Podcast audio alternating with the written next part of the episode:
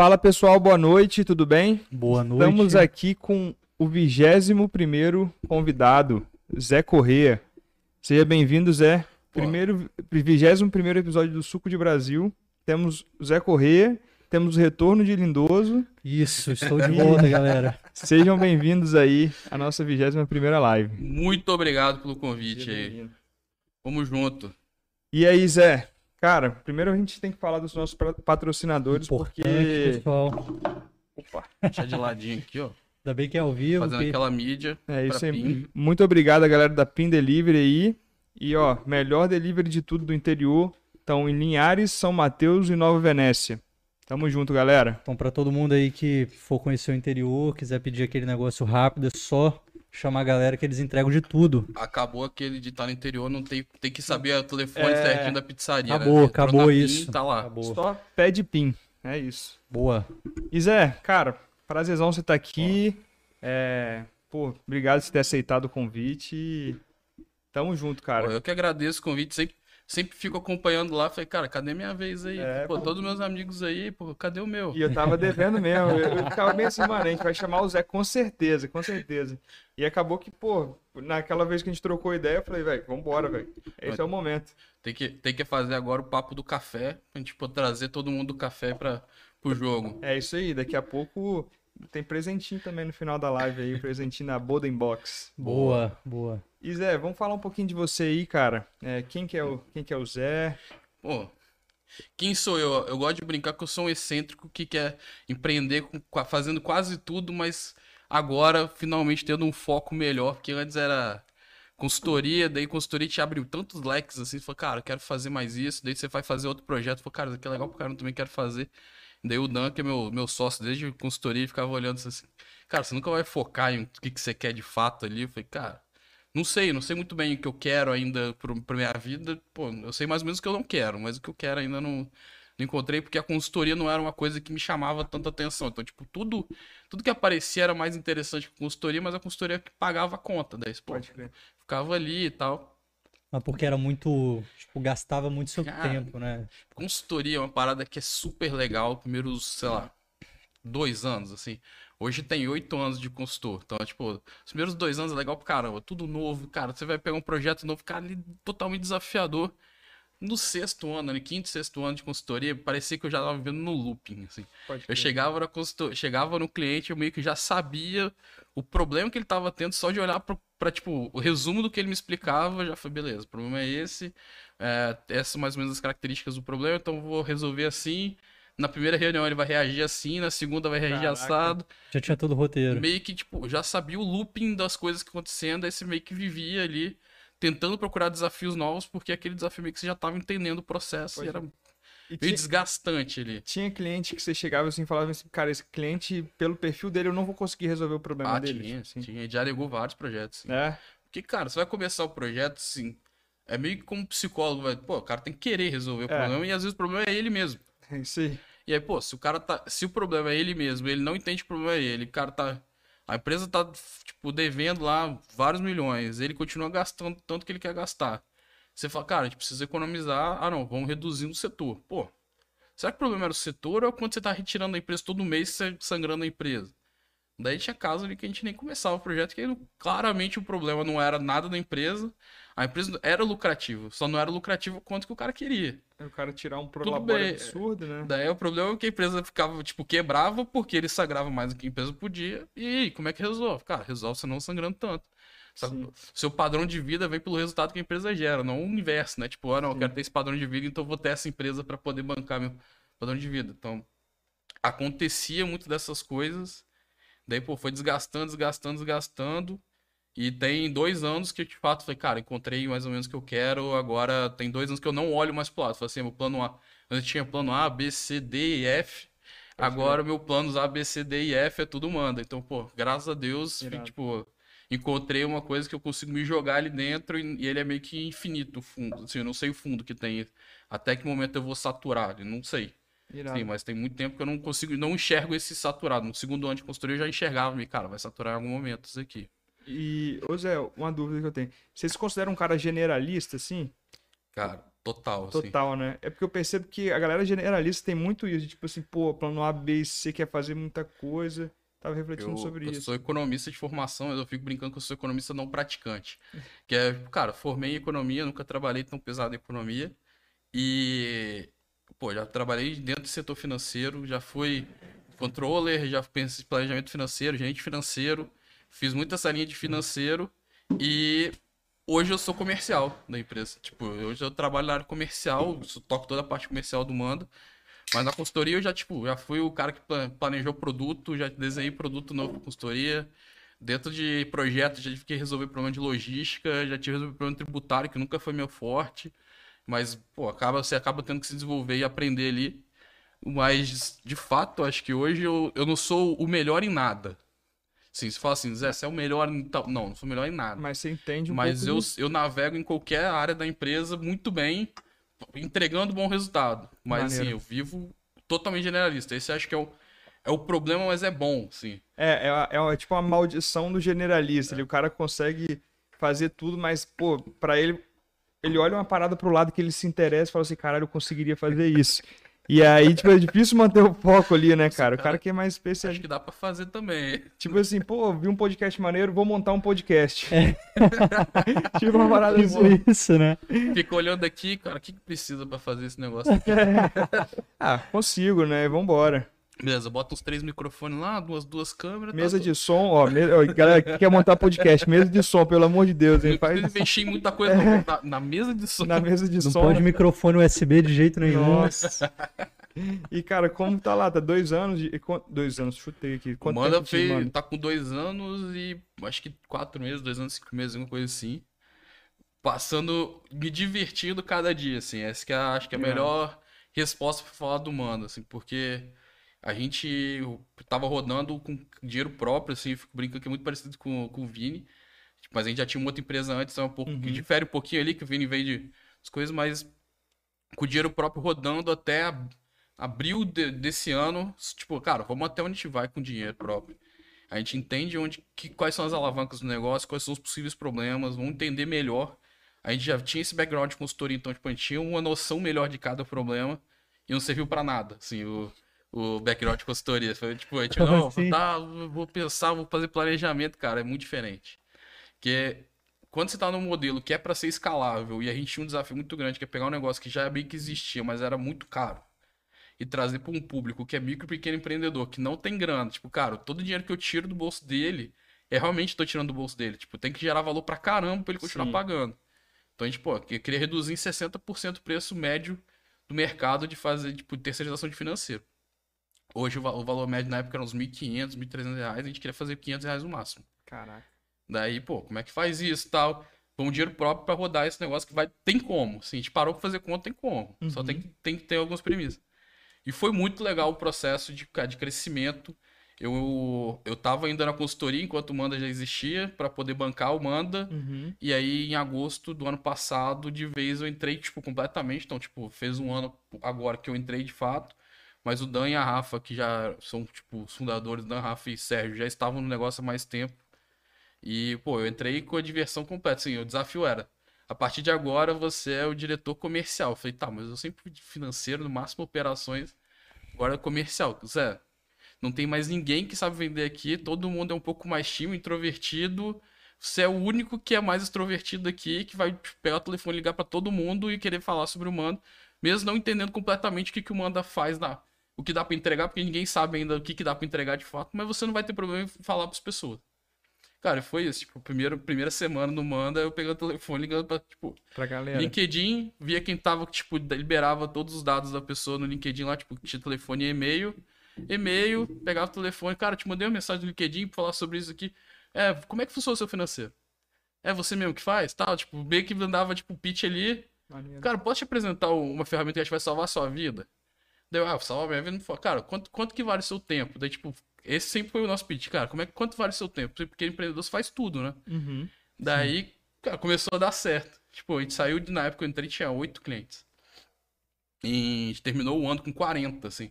Caraca, E, tipo, no, no- sozinho, no gás ali. Daí, daí contratando uma pessoa pra me ajudar ali pra poder fazer um pouco mais as ligações e eu ficar um pouco mais no fechamento, tentar alguma ideia de SDR closer ali Uhum. pra funcionar, mas assim, foi um monte de teste e acerto. Tipo, Cara, a gente acertou pra caramba. Pô, entendeu um processo aqui.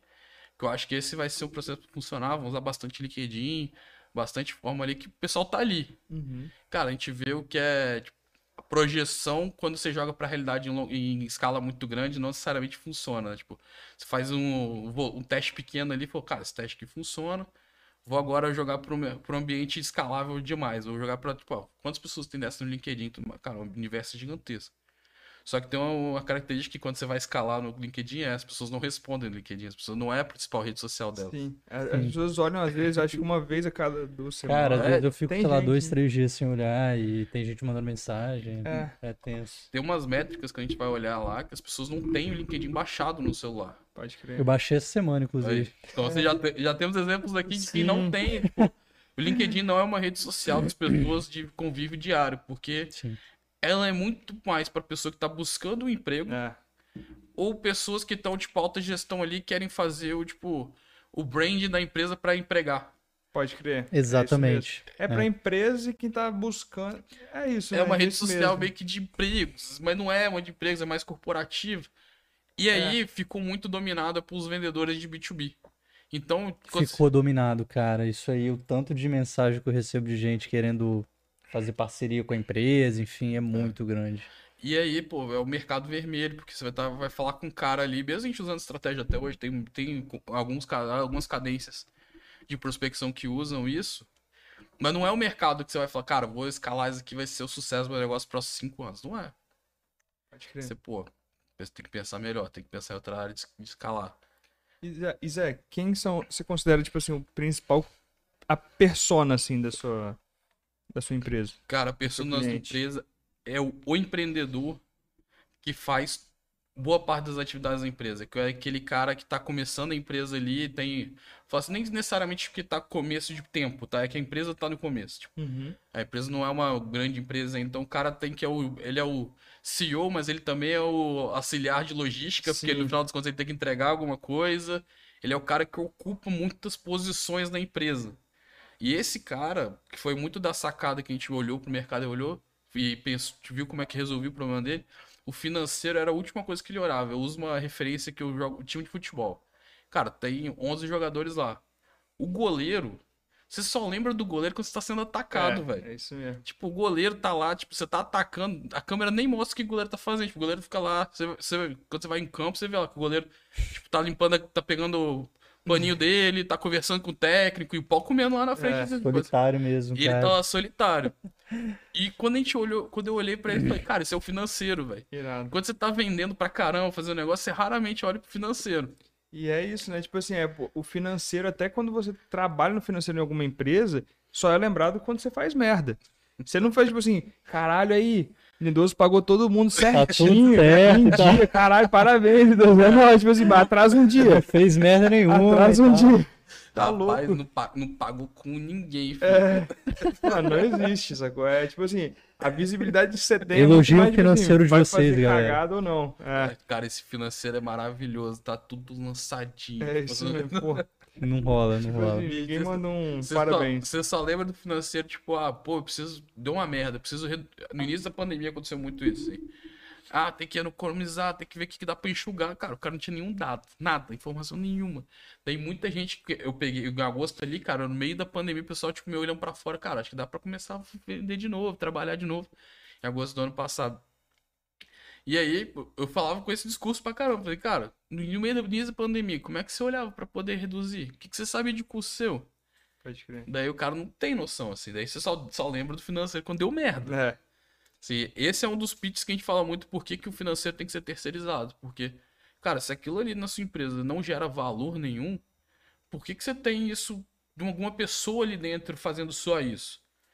entendi. E o que que vocês pegam mais de terceirização ali? São alguns processos, pagamento, é, recebimento, é, fluxo de caixa, como que funciona aí, tipo? Cara, a gente vai desde a geração de nota quando é de serviço, quando é produto a gente não consegue fazer muito bem, mas a gente convence, conversa muito com o cliente para ele emitir boletos, não receber por transferência, porque a gente acha que transferência é uma coisa que não desperta nada cognitivo no cliente, porque ele não tem uma fatura para pagar, ele não tem alguma coisa que dá um clique nele e fala, pô, tem que Sim. pagar aquilo lá. Mas boleto, essa é a melhor, melhor invenção brasileira, cara, boleto. Boleto você consegue gerar, você consegue gerar urgência na pessoa que é para pagar naquele dia. Se não pagar, pagar aquele dia, tem as multas acontecendo naturalmente. Então faz você conseguir gerar o, a, tipo, aquela necessidade para Então a gente como eu falo muito, então, a gente emite todos os boletos, gera fatura para o cliente para enviar para o cliente, para os clientes dos nossos clientes. E vai até a parte de conciliação, pagar todas as contas. Mas a gente faz uma coisa que eu acho que eu considero para mim o grande diferencial, que é se importar com o cliente de verdade. Porque você vai pegar. Tem muitas empresas que fazem isso no mercado, não é? A gente não é. Eu fico brincando igual o Vini, assim, eu não quero ser o único do mercado. Porque se eu for o único do mercado, quer dizer que esse mercado não existe tanto, assim É, Talvez É. nem funcione, né? funcione. Eu não sou o único do mercado, e mas eu tô ali no mercado entregando uma parada que é se importar de fato com o cliente e ser ativo no cliente. Todo financeiro na empresa, ele tem que lembrar que alguma coisa não chegou para pagar. uhum. Boa parte dos nossos concorrentes ali, cara, ele é reativo. Então ele só paga se chegar para ele a informação. A gente não. A gente tem o finance... a gente tem as informações lá, cara. Era para ter chegado a conta do da Vivo para pagar no dia 15, tem que chegar mais ou menos até dia 10. Ele, pô, não chegou, a gente levanta a mão, manda mensagem pro cliente, fala, cara, não chegou a conta da Vivo, aconteceu alguma coisa? Às vezes o cara esqueceu que ele cancelou a Vivo, pô, mas não falou comigo. pode crer. Ele cancelou, não falou comigo e tava lá na minha previsão de pagamento. Então, tipo, esse, esse lance que a gente faz de lembrá-lo, é, aí eu viro realmente o financeiro dele, não viro o financeiro terceirizado, eu sou o financeiro dele. Eu só, tô, eu só tô sentado fora da empresa dele. Então, assim, de ponto geral, a gente vai desde o quanto receber ali, vai até quantos apagar e deixar tudo num sistema muito fácil para ele olhar pelo celular dele mesmo. Hoje, empreendedor, cara, não tem tempo para abrir o computador para olhar as coisas. Então, tipo, ele tem que conseguir ter informação rápida e fácil Sim, no celular. sim. Não tem. A nova. Quando eu olho lá para tipo, daqui dois, três anos, eu acho que todo mundo que tá em- trabalhando com sistemas, é, tipo, principalmente para empresas de serviço ali, para empresas de restaurantes, coisas acho que ainda vai ter um pouco mais de, de tela. Mas as pessoas querem mandar mensagem no WhatsApp, tipo, o chat, cara, e receber informação ali mesmo. Quer ter uma coisa.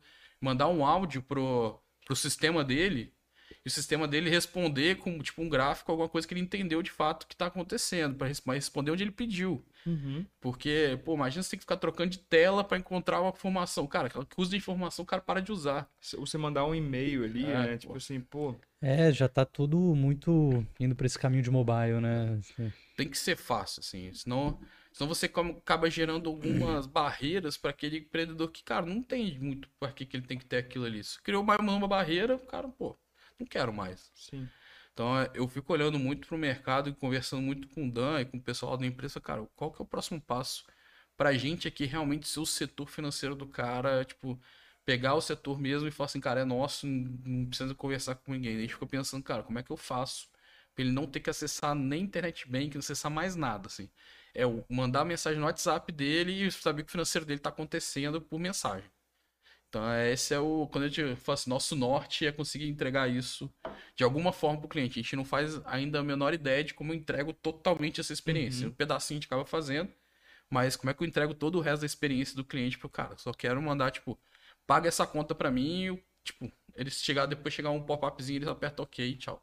Pode Tá. E isso tem. Isso. Como é que é em termos de, de- de gerenciar, assim, Zé? É, é- chega num nível muito escalável ou de fato ali vocês precisam de um- humanizar ali cada cliente, ter um cara para cada um? Aí a gente olha como muito escalável, mas a gente gosta muito da humanização daquele contato, o cara poder falar e ter uma resposta que não é tipo a resposta pronta. Tipo, ah, o cara mandou isso, não entendi muito bem, mas pô, é alguém que tá lendo e sabe dar a resposta. Hoje a gente atende do- 15, 15 estados diferentes do Brasil já com o Que irado. E, cara, tem o mais legal é que o pessoal no Ceará pede uma coisa de uma forma, o pessoal no Mato Grosso pede outra, o pessoal em Goiás pede outra, e o pessoal do Rio Grande do Sul é outro completamente diferente. Tem, a gente tem de interior do Rio Grande do Sul e interior do Ceará. Cara, as formas que eles pedem a mesma coisa são completamente diferentes. Será que eu ia conseguir botar um AI lá que ia conseguir entender bem o que esses caras não estão falando? Ou eles iam ter que se adaptar a falar de um jeito que eles nem sabem falar? Entendi. Então, é, hoje essa pessoa acaba ali dando pra, tipo, cara, não entendeu? Ele pergunta um pouquinho mais, acaba encontrando. Mas a gente tem muita coisa que é escalável no mercado, principalmente com essa onda do Open Bank vindo. Tipo, a gente escuta muito Open Finance dos bancos. Mas o banco não tá muito afim de fazer Open Finance, porque vai tirar a, o monopólio dele de ter o internet bank, tipo, você vai ter que ser essa internet bank. Sim. Quando o Open Finance você corta, você deixa a mão- na mão dos inter... deixa na mão dos sistemas, os RPs poderem. Ô Zé, como é que é esse negócio de Open Finance? Eu tô meio por fora, foi mal, velho. Cara, deixa eu tentar contextualizar o Open Finance. Imagina que o, o como diz o Open Bank, tipo, a abertura dos bancos. Aham. Antes os bancos eram monopolistas até da sua informação. Sim. Bicho, isso é muito surreal. assim. Imagina que você chega lá, pô, a informação é minha, o banco, ele monopoliza, ele não te manda. Você fala assim, ah, eu queria que você mandasse todo o meu histórico aqui no banco. Não, não é meu essa informação. Pô, como assim? Eu, é minha informação? Não, não, é minha. Daí mudou muito, isso já é uma onda global. Eu te- tenho uma, uma forma de explicar que eu acho que é muito legal. Imagina se você chegar no supermercado, vamos falar no Carone da vida ali, algum supermercado que você entra e só tem produto do supermercado, só tem marca Carone. Uhum. Esse é o banco hoje. Imagina quando a gente tá olhando pro futuro, é a gente chegar lá, olhar lá, tipo, cara, daqui uns três anos, você vai chegar no supermercado, vai ter igual o supermercado hoje, tem várias marcas para aquele mesmo produto. Pô, eu quero macarrão, véi, vai ter 10 marcas de macarrão. Esse, é, o, esse é o Open Ba- Bank, assim. É você tirar do monopólio, tipo, cara, se eu quero, quero contratar conta corrente do Itaú, mas eu quero os empréstimos do Bradesco sem ter que abrir conta no Bradesco. Eu quero, eu quero facilitar a minha vida, eu quero só o melhor de cada um. Uhum. Hoje o banco usa muito, cara, venda casada. Pô, pra você poder ter isso aqui, você tem que abrir isso. Sim. Se você quiser isso daqui, você tem que comprar seguro tal comigo. Cara, mas ele tinha melhor taxa, já ele podia te oferecer a melhor taxa. Uhum. Só que ele quer um, um- morder um pedacinho em outro lugar para poder te dar a melhor taxa, mas ele já tinha. Então quando você abre concorrência geral para todo mundo, você cria o melhor mundo, assim, cara, você quer contratar o melhor melhor possível de conta corrente, cara, eu quero conta corrente que não tenha custo nenhum. Pô, mas beleza, como é que esse cara se rentabiliza para poder fazer de graça? Pô, ele vai ter que vai te botar algumas coisas, critérios, e tal. Então você vai vendo o processo, beleza. O, o Inter te dá conta de graça. Pô, mas ele te bota uma série de outras coisas que ele quer vender para você. Sim. E eu acho que aí vai ser a briga, assim. A gente vai ver o cara dando conta de conta corrente gratuita, mas ele vai querer, tipo, vai te envi- enviar vários pop-ups, várias coisas, para ele tentar vender outra coisa. Uhum. E até ele mesmo desistindo de fazer outras coisas, assim. É. Movimentos muito interessantes estão acontecendo com o Open Bank, essas facilitações do mercado, pô. Agora tem banco região, banco especialista, assim, muito legal, tipo, a Volkswagen abriu um banco pro caminhoneiro. Focado em caminhoneiro, cara. Tipo, ah, quer, é, então vai ter desconto em tal negócio, vai fazer a tag específica, às vezes, pô, eles pe- pegaram aquela persona, Sim. Fala, cara, como eu resolvo o problema dessa persona aqui, que é muito desbancarizada tal, como é que eu vou fazer? Pô, vou, dar o, vou botar o caminhão em, em, em garantia pra fazer alguma coisa, porque eu tô vendendo um caminhão, então ele é, a venda dele Sim. de caminhão, bota aquilo ali, bancariza o cara, facilita a vida dele, e o cara tá apaixonado pela Volkswagen já, pô. O cara vai ter o cartãozinho Volkswagen e tá feliz pra caramba. Então, essas são mudanças que o mercado acaba fazendo, e quando você olha para a forma geral, o mundo tá olhando meio que para isso. Assim. A Inglaterra puxou muito forte, o Brasil hoje, assim, a gente reclama muito do Brasil para muitas coisas, e realmente é muito ruim para muitas coisas. O Banco Central é tipo, cara, é disparado um dos melhores do mundo. Assim. O cara tá olhando o Pix aqui, pô, o Pix é maravilhoso. É bom pra caralho. Então, tipo, o Pix, a adesão é absurda do Pix. Sim. Todo mundo, pô, Pix maravilhoso e tal. Daí, colocaram algumas coisas agora, Pix até mil reais por causa que aumentou o sequestro, Nossa, por causa disso. negócio, velho? Ah, os caras são gênios, né, velho? Não tem jeito, né? Caralho, que doideira. Não, beleza, assim, cara, Pix mil reais, não é. Não, é, É, não, tão- não vai tão- matar ninguém, né? vai matar Pô, ninguém, Até pô. pouco tempo não tinha nem Não nem tinha, essa cara, porra, não tinha nem possibilidade de fazer isso. agora. Pagava no PicPay, pô. É. Caralho. Mas bota fé. Não, o Banco Central, pô. É bom É pra bom, caramba, é bom. assim. Então, o Open Bank, quando vier de vez, ele tá, o Banco Central tá forçando a barra pra isso acontecer. Porque imagina, cara, o Itaú vai perder o monopólio de você entrar todo dia no, no local dele pra poder fazer conta. Ele te oferta toda vez alguma coisa quando você tem internet bank. Sim. Você aperta sem querer, às vezes contratou alguma coisa.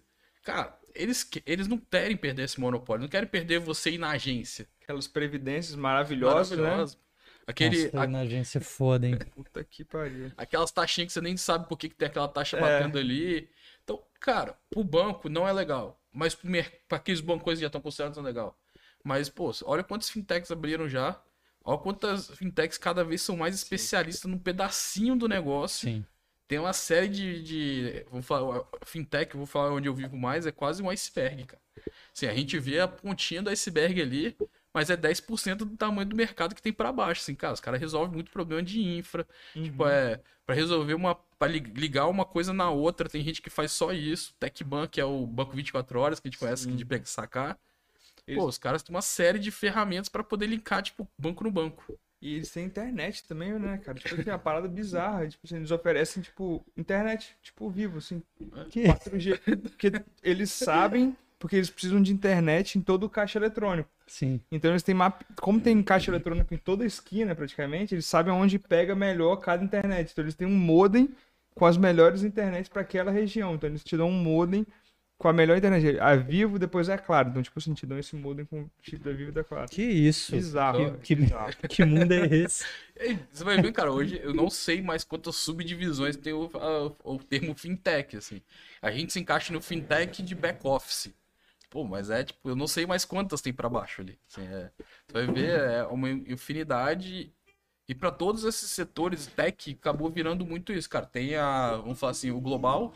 Chegam a, chegaram a pensar em fazer a parte contábil também? Cara, isso já Porque- foi. Porque isso- eu imagino que, tipo assim, pro cara, tipo assim, pô, financeiro, contábil, microempreendedor que não tem tanto conhecimento, assim, tipo, o que, que é cada um, eu preciso de cada um, não sei, sabe? Hoje, muito do. Quando você vai conversar, eles entendem que é a mesma coisa, assim. Quando a gente vai É, ofertar, ele fala, pô, mas eu já, meu contador já faz isso. Daí a gente para um pouco e fala, cara, esse contador não faz isso. O contador faz a parte que é obrigação governamental. Fala, Cara, obrigação fiscal ali, que você é obrigado a fazer isso, isso, isso para entregar. É, a gente flerta em querer ter uma contabilidade várias vezes, assim. Só que tem dois pontos de ter contabilidade. É, primeiro, que tem vários tipos de contabilidade diferentes. Então você tem aquela contabilidade, vou falar totalmente digital, que você, cara, você não tem relacionamento nenhum, tá com, tá com o seu Sim. extrato ali, Tem plataformas assim, concilia, já con- prontos. contrata ali 150 conto, tudo certo. Tem a contabilidade, que é aquela contabilidade tradicional consultiva. O cara vai, tipo, tá olhando, te manda mensagem, fala, pô, você não mandou tal coisa pra mim, tal. Esses caras têm todo o seu papel no mercado, vocês não vão morrer. Vai morrer o cara que quer fazer o que a, a plataforma faz por um preço mais caro que o da Sim. plataforma. A gente, quando a gente olha para esse mercado, a gente já faz uma atividade muito grande que o contador precisa, que é entregar todos os dados bem, bem organizados para você fazer uma boa contabilização. Que- o que, que impede a gente entrar nesse mercado hoje? É foco, sim. A gente é muito, muito forte, cara. Eu não vou abrir outras linhas de negócio até eu ter essa linha aqui muito bem assim Consolidado ali. consolidado, eu sei as alavancas, eu- quando eu quiser crescer mais, eu sei onde é eu cresço mais, se eu quiser segurar crescimento, para poder melhorar a organização interna, eu sei como é que eu freio sem perder, sem perder mercado, e a gente ainda não tá nesse momento, assim. É, eu olho muito, cara, tem várias startups que você olha assim, cara, o cara tá testando um, um modelo novo de negócio, é, tá se colocando à prova por causa de outra coisa, cara, todos são louváveis, assim. É, mas a gente olha, pô, se eu botar mais uma linha de negócio lá no, no Manda, eu quantas pessoas eu preciso trazer a mais? Eu já tenho algum head preparado para fazer isso? Quanto que isso vai me gerar de benefício? Isso tudo são desafios. Hoje, uma das, das possibilidades que existe, assim, a gente vai abrir uma próxima rodada em breve. Uma das possibilidades que existe é, cara, beleza, posso comprar uma contabilidade que já é boa, mas é pequena ainda, tem sócios bons, tem bons funcionários para poder trabalhar com a gente Maneiro. Pode ser uma possibilidade, cara, tá no plano de negócio adqu- adquirir uma carteira de já de clientes, que ela já vem break, meio que breakivado ali, mas eu pago Sim. a conta e trago bons sócios para dentro pro jogo. É, existe essa possibilidade. Hoje a gente não vê de criar do zero, não. Assim. Criar do Entendi. zero a gente entende que é muito mais suor e eu vou entrar num nível de competição que eu não vou, eu vou competir de fato ali com o Contabilizei, que é o meu cliente meio que com contrato, assim. Sim. É, plataforma 150, 200 reais. Aí, e se eu emendar no meu, no meu serviço, será que eu consigo aumentar os meus 200? Então a gente fica meio com isso. Então a nossa ideia inicial, cara, se eu for mesmo entrar nesse mercado, vamos trazer já é, alguma coisa meio consolidada, construída, mesmo que para poder não ter que aquele, aquela curva de aprendizado daquele setor. assim. Então quanto custa isso? É, Faz aí é sentido. preço. Aí você tem que pegar uma startup da categoria de base aí, né? Com os caras bons. É, é complicado. O Lindoso fica falando que eu sempre falo giro de futebol. Eu fiquei feliz que você falou, velho. Foi mesmo, foi mesmo, falei- Todas as minhas referências. Cara, eu, mano, cada vez mais tá Lindoso. Eu Tá, acho que é involuntário tá já. virando a parada bizarra. Teve uma vez que cagou toda a minha brincadeira de falar do goleiro. Quando o Alisson meteu um gol de cabeça no final do jogo, bicho, Hum. que ódio aquele dia. Eu falei, cara, tudo certo no meu pitch pra falar sobre os 11 goleiros, não faz nada, tá na semana. Alisson Naquela lá e semana você tinha que trocar, Não, mano. aquela Aquela semana, semana- não deu pra usar aquela. Eu Não falei deu. do, foi do piloto de, de avião e tal, fiz outra coisa ali, mas, porra, Mas, não dava. cara, isso já, já gerou o goleiro fazendo gol, já gerou um pitch, na época eu trabalhava no- na administração do shopping aqui. O, a- o time de operação é basicamente, tipo, financeiro também. Tem que manter o shopping rodando, ar-condicionado, tá tudo, tudo bonitinho. Só que os caras fizeram uma parada, eles abriram, tinha um terreno meio vazio, meio baldio ali. Os caras pegaram aquele terreno por conta própria e abriram um estacionamento ali. E na época de shopping torando, que faltava vaga, conseguiram botar mais gente. Aí o, o- eu lembro do superintendente do shopping pegando a TV, botando o goleiro, indo pra área e fazendo gol. Falou, ó, aí foi isso aqui que vocês fizeram, tá ligado? Tipo assim, vocês quiserem só pra resolver picas, foram lá e vocês meteram gol. Parabéns. Falei, resolveram "Caralho, outra do caralho, pica, né?" velho, do caralho. Cara, Mas é muito esse, tipo, que eu, eu fico brincando com futebol, cara, futebol é Brasil, velho. É difícil. É difícil você não. Quem não entende nada de futebol, cara, entende alguma coisa. assim. Entende? Pô, todo, você falar de goleiro, todo mundo sabe o que o goleiro faz. O goleiro pega a bola. Não tem muito. não Então, é- tem, não tem não gente tem que fala assim, pô, eu não entendo esse esporte. A gente tava construindo o pitch pra prospectar arquiteto, né? Tipo, arquiteto é uma parada que é muito parecida com o público que já tem. Daí falou, cara, como é que a gente vai fazer isso? Eu, pô, vou usar o futebol de novo aqui. Daí a gente tava desenhando, escrevendo primeiro o e-mail de, ab- de abrir portas, assim, tipo, cara, mandar um e-mail me abri- apresentando. Eu falei, pô, não vamos usar futebol, mas a gente vai usar né, a mesma ideia. Daí, pô, só tiramos só futebol. Tipo, cortamos para de futebol, botamos outra coisa genérica ali, meio que servia. Mas é, é tão bom que a gente testou também para arquiteto mandar o de futebol. E o de futebol tinha mais, tinha mais ação, né? Tipo, quantas as pessoas clicando no botão, to agendando, action os action eram mais ativos quando tinha o futebol. Mesmo para o público, a gente, cara, predominantemente feminino. E funcionava igual. Então, cara, o Brasil é futebol, assim, é, de- É, cara. é nosso, não é, não é besteira que tipo, a gente para mais no, no- quando tem Copa do Mundo que qualquer outra coisa do Brasil, assim. Não é, tem pô, jeito, não tem jeito. Até quem não assiste, assiste, cara. Para ali. É, tem dessa. Apre- aprende o básico de futebol só pra ver Copa do Brasil, Copa do Mundo e tá tudo certo. É, cara, inclusive a série B virou a principal, né? Sacanagem. Falando porque eu sou vascaíno. Não, eu sou cruzeirense, tá de Ah, é? Porra, aí. Tô falando, concorda mais aí. comigo, tá falando? Série B é maravilhosa, É, pô. Tô lá há um tempo já. Tô... Aí, o, o, o operador botafoguense, estamos todo mundo Ó, junto tamo aqui. aqui. Tamo há um tempinho já lá. Se É. quiserem como é que funciona e tal, posso explicar mais, Ah, já tem sabe dois muito anos. bem, tá tranquilo. É que vocês já participaram mais vezes. É a primeira vez nossa lá, mas a gente tá um tempinho já. Assim, vendo como é que é e tal. Vai... Subir a gente vai subir ainda não. Vamos ficar mais um, Não, um é, ano lá pra ver Mas como é que 2022 tá aí, pô. A gente tá, tá também pra 2022. Agora, agora o Cruzeiro é esperando o cara que comprou o Newcastle lá comprar o Cruzeiro também, tá tudo certo. É mesmo? Será que pra é rolar isso? assim? Ó, a, a mídia cruzeirense tá falando que vai rolar. Imagina, aí esquece. filho. Não, acho que é difícil É. o, cara, o cara ser doido desse ponto. Não, mas ele já anunciou que vai comprar o time no Brasil. Ah, Ele, ele tá, tipo, comprou o Newcastle, comprou o Inter de Milão. Caralho. É, Tá bem de grana mesmo. né? tem, oh, é o cara um dos caras mais ricos do mundo. É, tem, eu, tipo, eu 400 e vi, poucos eu vi esse cara aí. É, É, tipo, Mas ele vai comprar é mais do que o do PSG, não é? Não, o PSG tem tipo 8 ou 9 bilhões de, do- É. de, de euros. Esse cara tem 400 e poucos bilhões de euros. Tá doido, É. velho. O fundo. Desceu pro play. Desceu pro play agora. Acordou, sacou Não, agora. pô, se- nesse mercado deve ser Essa interessante brincadeira aqui. é legal. Eu acho que eu vou participar aqui dele. Cara, mas eu não entendo. Será que o cara compra um time endividado assim? Porque, tipo assim, Compra. futebol hoje é gestão, né, velho? Você vê o Bragantino É aí, muita tá gestão, dando aula, é, é cara. muita gestão. Tipo assim, tá comprando o moleque Bragantino- o Bragantino novo, também tava fudindo. antes. tava fudido, mas, pô, você vê agora com a gestão maneira que eles estão fazendo. Caralho, tá voando. O futebol não é mais torcida, velho. Essa que é a parada. Torcida antes impactava muito. Hoje em dia, Cara, mas meio que é ainda, assim. Você vai olhar. Pra que, que esses caras investem? Pô, tem, tem, tem, dois motivos, assim. Quando você vai olhar, vão, vão ser racionais 100% agora aqui, tipo, esquece todo o resto. Cara, qual é o potencial de receita daquele clube? Tem vários potenciais de receita um clube. Cara, é fazer aquisição barata de jogador, vender caro. depois, é. É, Título. entendendo que contratar barato pode ser pagar toda a categoria de base do, do jogador também. Sim. Outra coisa, premiações é um outro momento.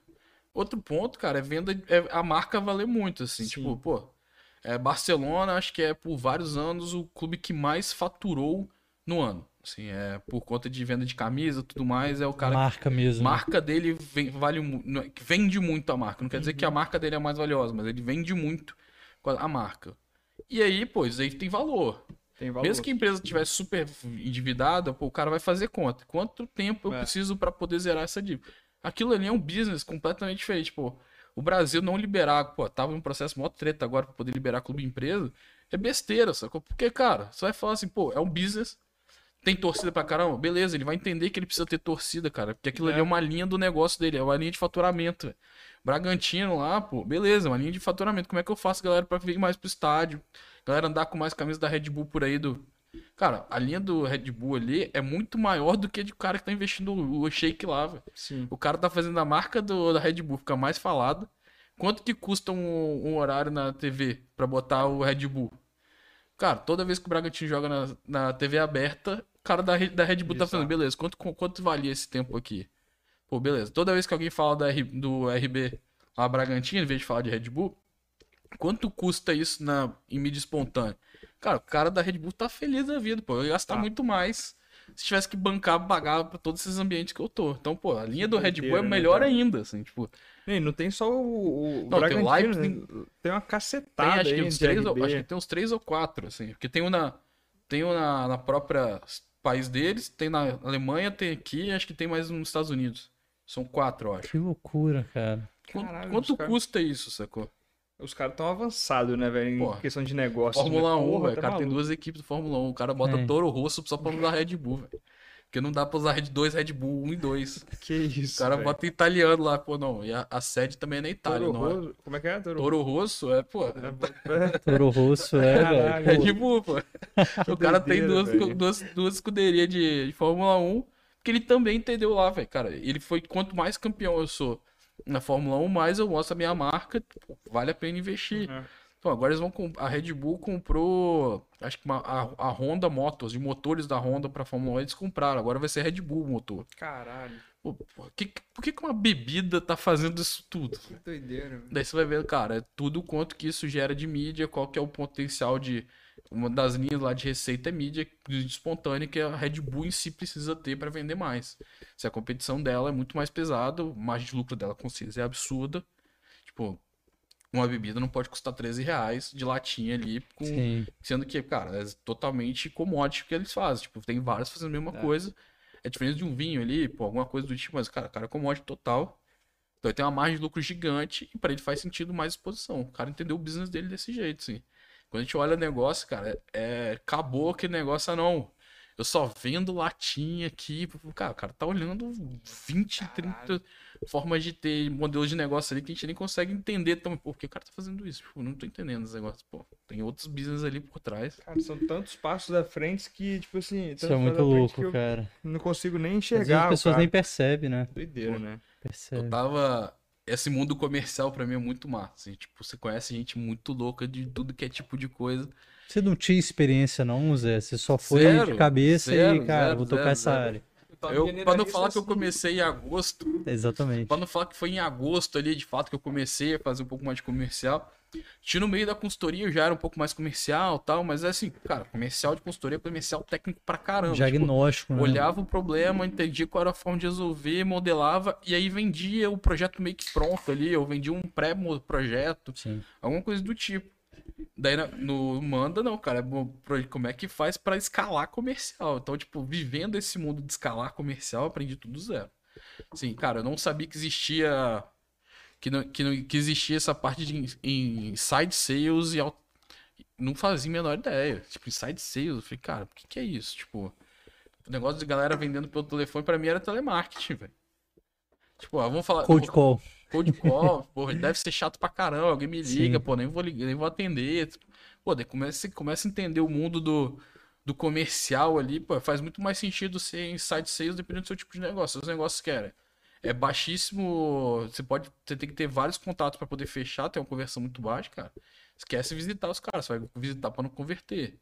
Então, pô, como é que faz isso? Daí, pô, foi, foi um estudo muito por dentro e o legal é que a gente sempre contrata.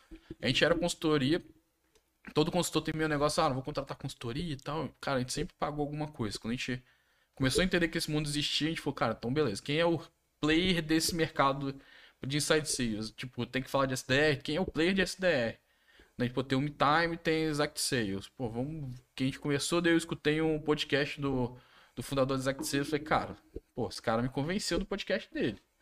Que ele, ele fez na, nas telas Playbook, que é um, um podcast sensacional.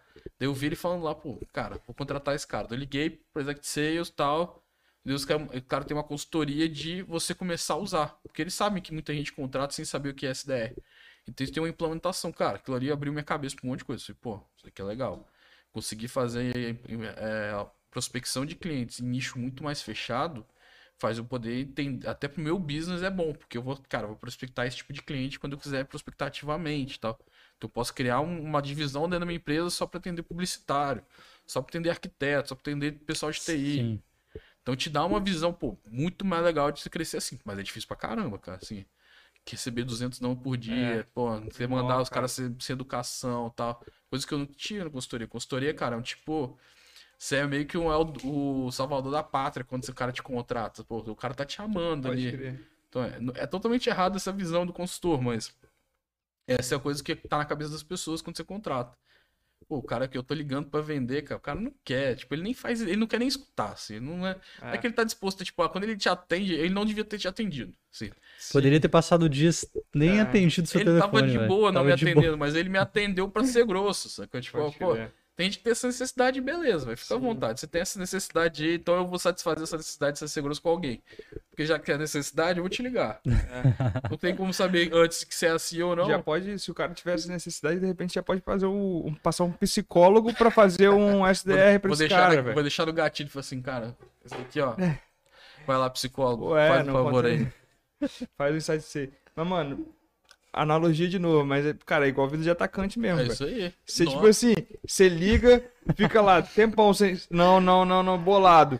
Aí, tipo assim, tem dia também que você liga, pum, de primeira, assim, você fala assim, cara, tô voando. Tô aqui. É. Caralho, é. Isso é foda. É cara. 100% assim, assim, 100%. Não tem, acho que não tem divisão, coisa melhor para explicar na vida. Eu tenho o João, meu comercial. É, depois eu explico um pouco da nossa equipe, mas ele mora no Rio Grande do Sul. É, e aí eu tava com o João um dia, tipo, ele tava meio cabisbaixo. Eu falei, bicho, você tá que nem atacante que não faz gol a, a, é. quatro jogos. É isso, cara. Daí ele, porque eu falei, cara, atacante de quatro jogos, ele tá, tipo, pensando em largar futebol já, velho. Tá lá, tipo, porra. Tristão, não nasci pra né? fazer gol. Não, não, acho que eu vou ser meio de campo agora. Daí você vai ver no jogo ele tá jogando mais, até mais recuado lá, tipo, tocando pros outros, porque fala, não, gol não é pra mim vou, mais. Vou tentar ajudar de alguma outra forma, né? Daí ele falou, pô, eu, eu falei, cara, jogo começou a não vender, tipo, passou uma semana sem vender, ele já tá lá, tipo, porra, me fudi, minha, minha meta, tá, não vou conseguir mais, não nasci pra isso. Acho que eu vou pensar em outra coisa, acho que eu, acho que eu não não, não sei vender isso. Pô, mas o cara acabou de vender, tipo, a semana anterior, recorde de venda, mas pô, como assim você vendeu? O cara tá, tipo, na bad. E é normal. Normal, velho. E é, tipo, completamente atacante que não faz gol, tipo, há um tempo, assim. Então, cara, comercial que não, tá, que não tá vendendo, ele não tá, tipo, parece que ele tá, tipo, enferrujando, assim. Eu, esses dias, voltei pra fazer uma call comercial. Cara, tinha um, dois meses que eu não fazia uma call de venda mesmo. Que o time tava tocando. Eu peguei pra fazer, cara, tava que nem, tipo, jogador aposentado voltando a jogar sem ritmo de jogo, assim. Cara, normalmente nossa reunião de venda tem 40 minutos. Eu fiz uma, uma hora e meia de venda. Caraca. Eu falei, cara, o cara que viu isso aqui deve ter... O cara que tava do meu lado ali devia estar tá achando muito chato, porque eu fiquei muita hora, tipo, explicando, mas explicando muito mais no detalhe que o cara quer escutar, sacou? Pode tipo, crer. Aquele preciosismo, tipo, porra, não, isso aqui, cara, faz assim, assim, assim. Pô, na qual normal é, seu problema é esse, não é? Pô, resolve esse problema assim, ponto. Eu não, já tava explicando até o, o, o, como, quase explicando a mágica pro cara. Falei assim, pô, entra aqui, quase abrindo isso. Então é. Isso é completamente. Futebol, dá pra usar pra todas as analogias. Completamente. Então daqui a pouco a gente vai chegar no, no meio de campo, depois a gente vai pro zagueiro, é. já estamos nas duas pontas. Já foram nas duas, já. cara, e, e Zé, você falou que estava falando muito de dinheiro, capital próprio ali que você estava usando, e depois você falou que ia fazer outra rodada. Como que foi isso aí, cara? Usaram o capital próprio até um momento, já fizeram a primeira rodada? Como... Cara, a gente. Então que você pode abrir, tá? Não, tem, tem, não tem nada secreto, não. A gente fundou a empresa em março, março abril de 2019. E aí, pô, consultoria voando, tá tranquilo. Daí a gente foi, cara, vamos, vamos tocar isso aqui até onde dá. Daí o Dan, que é meu sócio de consultoria e tudo mais, ele já tinha alguns desejos de não fazer mais consultoria como eu. Mas ele muito mais, assim, a vontade dele de sair da consultoria era desde que ele entrou, porque, tipo, é um dos melhores amigos de vida, então, tipo, ele entrou lá. Daí ele falou, cara, não é isso que eu quero fazer e tal. Daí, no finalzinho de 2018, ele saiu pra gente idealizar outro projeto. E desde então, cara, consultoria, segura a conta, vamos, vamos tentar fazer o negócio funcionar. Daí quando a gente abriu o mando, em abril ali, acho que abriu, Maio, Isso junto com o Dan. junto com o Dan. Dan é meu sócio, fala assim, de quase de tudo. assim. E aí, quando a gente. Ele vai e leva a Rafaela, que na época, tipo, era consultora da, da Altamed. Foi, ela foi pra lá também pra ser os dois. Tipo, e a gente contratou um dev, cara. Assim, o Serginho tá com a gente até hoje, no início lá, ele tava aprendendo a programar, assim. Era um dev bem, bem simples ali. A gente fez uma dinâmica e contratamos ele para participar. Então, era o trio. Então, minha, minha responsabilidade na consultoria era, cara, como é que eu banco os três mais os gastos que a empresa tiver. Então, a consultoria continuou rodando. Foi, tipo, eu tô rodando ali. Daí, mais ou menos em, acho que novembro, dezembro de 2019, a Liberfly começou a crescer pra caramba. Vocês já, já conversaram com o Gabs aqui. Daí, ali, tipo, conversando lá, a gente, partici- a gente já dava consultoria pra eles há mais ou menos um ano e meio antes desse boom gigantesco da Liberfly ali. Daí, em outubro, novembro, acho que foi novembro ali na, de 2019, eles recebem, começam a fazer o primeiro estágio da primeira rodada deles. Daí começou a fazer sentido ter uma gestão mais profissio- profissional que além dos fundadores. Uhum. Então foi aí na época que eu entrei, também entrou o Pedro Duarte, que Pode crer. Entrou junto comigo lá para ser os diretores, vamos falar assim, de mercado entrando ali dentro. Eu fiquei, tipo, a consultoria ficou meio pausada nesse momento, porque foi eu e a Nelma, que era outra sócia lá do, da, do, da Alta Média, fomos lá para dentro para reestruturar. Eu fiquei na parte de operações lá, então eu tocava jurídico e comercial. Meio que aí eu começo a entender um pouco mais de comercial. Entendia nada antes, só conversando com Pedro Moreno, entendi um pouquinho ali com o João, entendi um pouquinho o que eles estavam fazendo, mas não era nada de meu onde eu mergulhava.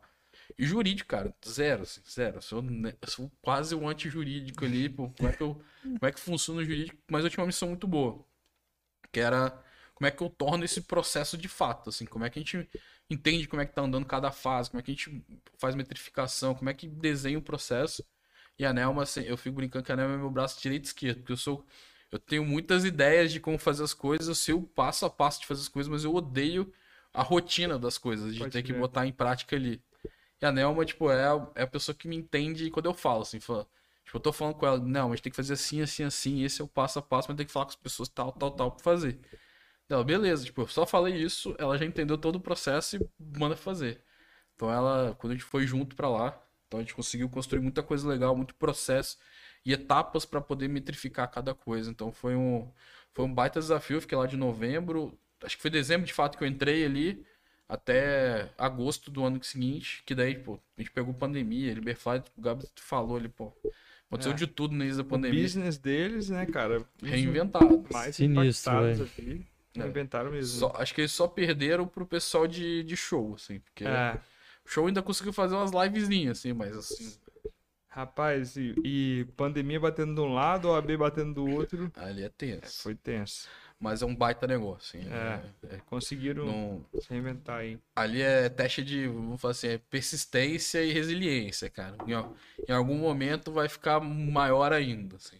Que Você vai conseguir pastorar essas barreiras e vai de fato pegar um mercado que não é, não é oceano azul total, mas assim, é um oceano maravilhoso ainda pra Sim. Pra nadar, eles são, cara, são muito grandes em relação ao mercado. Assim, a gente, aqui em Vitória, a gente tem muita necessidade de falar que o outro é menor, né? Tipo, ah, aquilo ali não vai dar legal. Tipo, né, eu lembro na época que da, da Zite ainda, tipo, lojinha. Não, isso aqui é só um, um, um loja de conveniência. Um falei, pô, não é, cara. Os caras têm um pensamento muito maior. Não é só uma loja de conveniência. Não é um negócio só de delivery pra gente entregar cerveja rápido. Sim. Pô, os caras estão olhando muito maior, tá? Pô, eles entenderam que aquilo ali não funcionou, vai pivota, vai Uhum. pra outro ponto. Só que a gente tem uma necessidade muito grande de falar, não, aquilo ali é pequenininho, tipo, tudo capixaba, pô, mais ou menos, tal. E, pô, quando você olha pra Liberfy é muito grande, ela dita muita regra no mercado, assim, você não, você não- a gente acaba não tendo noção de quanto que ela dita regra. Quando você vai falar, pô, o Gabs é um puta cara que mexe com, com cara de, de influência, assim. Não conheço ninguém no mercado que tenha uma sensibilidade tão grande de escolher, de saber negociar, de ter uma relação muito próxima com os caras pra poder fazer do jeito que ele quer. Cara, ninguém no mercado conseguia fazer isso. Então, pô, o nível de captação de leads da Refly é muito maior do que o dos outros. Ela é muito maior.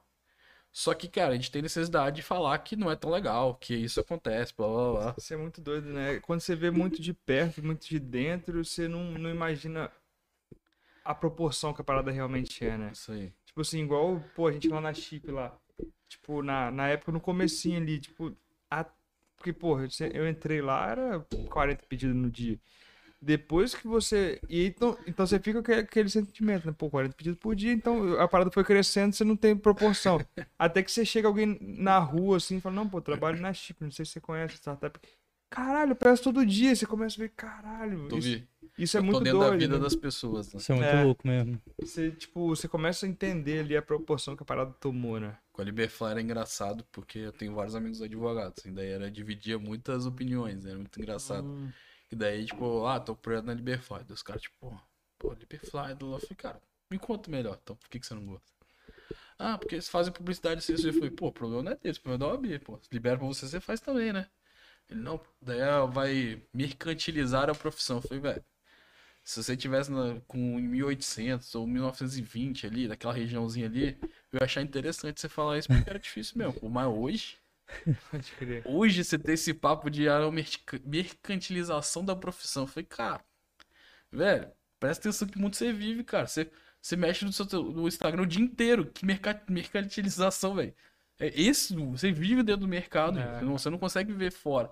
Esquece, pô, um monte de Matheus, tipo, eu falo Matheus Barcelos ADV, com meu nome, mas parece que tem um cara que é Matheus Barcelos e é advogado mesmo, então nem, nem vou, dar, nem vou dar esse exemplo. Pior que tem, meu Tem- brother. é, então, ele é brother dos moleques, eu ia falar, mas, pô, não posso nem usar meu nome com esse exemplo aí. Mas, enfim, Ó, Zé Correia DV. é, Zé Corrêa.dv, tem um monte de gente, tipo, e, é- e acaba que, tipo assim, você tá se divulgando ali, mas sem... Cara, até que ponto isso não é mercantilização também? tem umas paradas que travam muito, né? Pô, pro consumidor, eu, eu, eu consumidor. Como é que eu sei que você é mais do meu mercado do que, tipo, vamos falar, Barcelos ADV com Lindoso ADV? Qual dos dois é o melhor pra mim? Eu não sei, porque você tem que fazer o máximo um site. Pô, por que que não, no invés de ser Lindoso ADV, não é tipo, ah, é caso de família ADV, advogados? Por que, é, que não, né? pô, só o caso de família, não precisa nem botar o ADV? Pô, o advogado tem que abrir empresa dentro da OAB, velho. Ele, ele não abre empresa no, no- lá no, na junta comercial. Pô, ó que, ó que loucura, velho, que a gente vive. Então, E tem aquela parada, né? O escritório hoje que já é reconhecido pra caralho. é como ele é que, que, você, banca, banca como é que você tira, tá ligado? É o- Não tem como, velho. É a galera falando, é o dele. establish. É o cara, é, cara, tá aí, o cara não quer sair dali, filho, fica sentado no negócio, velho. É. Então, assim, graças a Deus, eu acredito, acredito pra caramba que vai mudar muita coisa. Tá assim. mudando de pouquinho em pouquinho, mas É, é. tipo, cara, quando você olha o mercado de jurídico ali, cada vez mais ninguém, as pessoas não querem mais judicializar as paradas. Cara, como é que eu faço pra, na verdade, eu quero termo de, de uso, velho. Quando eu não quiser mais, eu paro de usar e acabou. Ah, cara, essa relação aqui não tá legal. Vida que segue, vambora. Que, qual, qual, o que que balance, balancear a relação aqui, cara? Ah, não. Então, se isso acontecer, tá no contrato já que vai ser assim, assim. Você não precisa entrar na justiça, porque tá no contrato, segue o contrato. Então, eu acho que tem muita coisa que a gente tem que aprender a ser mais, vamos falar assim, adulto. É, tipo, pô, não é, não é piti, você não precisa fazer piti, cara, tá escrito ali. Você seguiu a regra, você assinou por aquilo, tudo mais, pô, beleza. Você tá seguindo a regra do contrato. Não é alguém, pô, eu achei que o contrato foi mal feito então porque você assinou. Ah, porque se eu não assinasse isso, eu ia ficar sem dinheiro. Pô, beleza, o cara que, o cara que também botou dinheiro aí, ele usou o contrato pra poder dar segurança pra ele botar o dinheiro. Será que ele colocaria o dinheiro se não tivesse contrato desse jeito? Então é.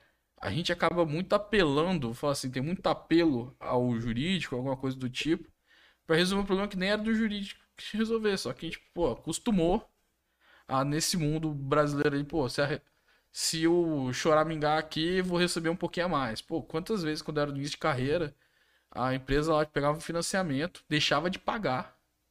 Depois entrava com a famosa revisional. Tipo, chegava. Pegava o contrato de empréstimo, levava pra justiça, falando que os juros era abusivo, pô. Pô, mas. Combinado, né? Pô, e aí? Daí o juiz dava ganho de causa pro, pro, pra pessoa, daí, tipo. Várias vezes, tipo, pra- o banco ficava, tipo, velho, não entendi. Então, daí, por que, que os juros cada vez aumentavam mais? Porque essas revisionais aconteciam, o, tipo, tinha que usar o iníciozinho do contrato ali pra pagar o contrato todo. Tinha que se proteger de alguma forma, Tinha que, né? tinha que receber o dinheiro dele de volta. Só foi, tipo, pô, o risco dele, tudo mais. Sim. Então essa revisional chegou um momento que morreu, assim, tipo, teve um momento ali do- da revisional que os juízes começaram todo mundo, tipo, ah, não, isso aqui não acontece, não pode mais usar. Pô, maravilha. Pararam de dessa onda de pegar empréstimo de qualquer jeito, começaram a filtrar melhor, mais, mas todo virou onda, tipo, direto tem alguma onda dessa acontecendo, assim, porque algum juiz começa a dar um tipo de resposta ali que é, é ruim pro mercado, porque tá intervindo no mercado e prejudicando todo mundo. Pode crer. Pô, eu, eu pagava juros mais caros, nunca ia entrar em revisional, porque tinha uma galera entrando em revisional. Tava pagando a conta de um monte de gente. Faz sentido. Então é, é complexo, cara. Esse mer- mercado jurídico no Brasil tem muito, muito, é muito imaturo ainda, assim. Eu acho que a gente tem, vai ver várias, é, várias Juritec, alguma coisa assim, vão acontecer mais vezes, mais novidades, até chegar num ponto que a gente fala assim, cara, vai ser igual tem fintech, porque tem espaço no mercado pra caramba de fintech Tem. vai vir, tipo, uma avalanche de coisas pra resolver o problema de, tipo, de.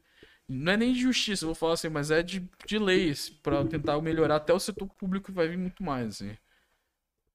Essa é a minha expectativa, assim, porque eu acho que tem muito mim. O Brasil é muito maravilhoso pra muita coisa. Assim, pô, por que, que a gente não começa a melhorar algumas coisas? Cara, esquece o governo. Se você- Lá em casa eu sou o maior, o maior defensor, assim, tipo. Meu pai e minha mãe gostam muito de ver jornal. Eu devo estar há uns dois anos sem ver um jornal nenhum, assim, tipo. E fala, ah, ah, você, vai estar alienado. Nem, nem Foi? jornal local, assim. Nada. Só, nada. só- só tem morte, tá, mano? Só, Não, então, só eu não vejo, eu não vejo por causa de morte. Cara, não, não vejo. Como é que eu sou informado sobre isso? Cara, em, alguma, em algum jeito, chega pra mim quando eu tô conversando com alguém e alguma coisa me afeta diretamente eu acabo descobrindo. Então, tipo, eu acabo pesquisando um pouco mais. Mas uma alienação ali, não, de fato, não é a melhor dos casos, mas, pô, eu consigo focar tanto no que eu quero ali, do, pô, como é que eu vou melhorar a vida do empreendedor que eu tô atendendo, cara? Como é que eu vou pensar na melhor Uhum. coisa que eu faço aí? Como é que eu vou melhorar o melhor meu time? Eu falo do meu time, meu time é 100% remoto e a gente tem gente trabalhando em acho que seis estados, seis ou sete estados diferentes. Cara, como é que eu faço pro meu time ficar mais, tipo, engajado, feliz? Eu tô cara de Santa Maria, Rio Grande do Sul, tem gente em Fortaleza, tem gente, tipo, em Guarulhos. Pô, como é que eu faço pra todo mundo tá, tipo, integrado? Isso virou muito mais minha prioridade do que saber que o Bolsonaro tá fazendo, que, tipo, tal pessoa tá fazendo. Cara, tem mil coisas que eu- acho uma merda. Mas ficar prorrogando, tipo, propagando isso mais, acho que, cara, tá, já tá ruim o suficiente, É. velho. Assim, ano que vem, bicho, para ali na eleição, pa- gasta aquele tempo da eleição pra falar mal de ali. Bicho, regaça. Pega tudo, destrói tudo ali, porque ali é o momento. Antes, cara, só se tiver uma brecha de Espera, né? se tiver uma brechinha de chance de ter algum impeachment, alguma coisa do tipo, beleza, descarrega nesse. Tipo, tenta, tenta gerar isso se você tiver uma expectativa que isso vai acontecer. Eu tenho zero expectativa de ter um impeachment. Então, velho, É, eu acho Então, assim, vai ter. gastar hoje alguma coisa de que vai falar tal, não, é, não precisa, você não vai mudar nada. E se tiver, eu acho impeachment vai ser talvez pelo jurídico, assim, ali, tipo. Mas acho muito difícil, velho. Porra, porque Não. depois dessa parada da CPI, mas é muito, muito difícil. Então, é, é o que você tá falando. Talvez seja o, é o que eu falei com o Lindoso também, né? É o momento de distensionar ali, mano. Pô, não fica botando pressão na panela, não, Não. cara. Tipo assim, cara, ó, sobe o pininho ali, fica tranquilo. Deixa quem quiser falar merda falar, absorve. Eu tenho. E- Essa- esse racional de, cara, vou, vou fazer o meu melhor possível. E aí o governo faz parte, cara, beleza. Como é que eu faço pro governo não fazer parte da minha vida? Primeiro é, cara, se o cara fez uma parada lá, qual que é o impacto que ele vai gerar em mim em algum, de alguma forma? Cara, o impacto dele é muito, demora muito pra acontecer, ele vai acontecer. Pô, mas tem melhorias que são do governo gera que são massa, pô. Pô, beleza. Cara, tem figuras desprezíveis, tem figuras massas do, Tem do figuras governo, então, tipo... A gente entrevistou uma figura excelente Pô, Igor é maravilhoso. Cara, cara. Pô, daqui no. Vamos falar assim, daqui um- até uns 20 anos, pode botar lá, botar na presidência lá, cara. Pô, tipo, se Deus quiser. cabeça fantástica ali pra, pra fazer o negócio funcionar. E agora é do Livres, né? Então melhor ainda. Então tem, um, tem algumas coisas que eu acabo ficando um pouco mais a, a par, Mas é mais porque, cara, tem coisas que dá pra resolver na vida ali, assim, tipo, sem.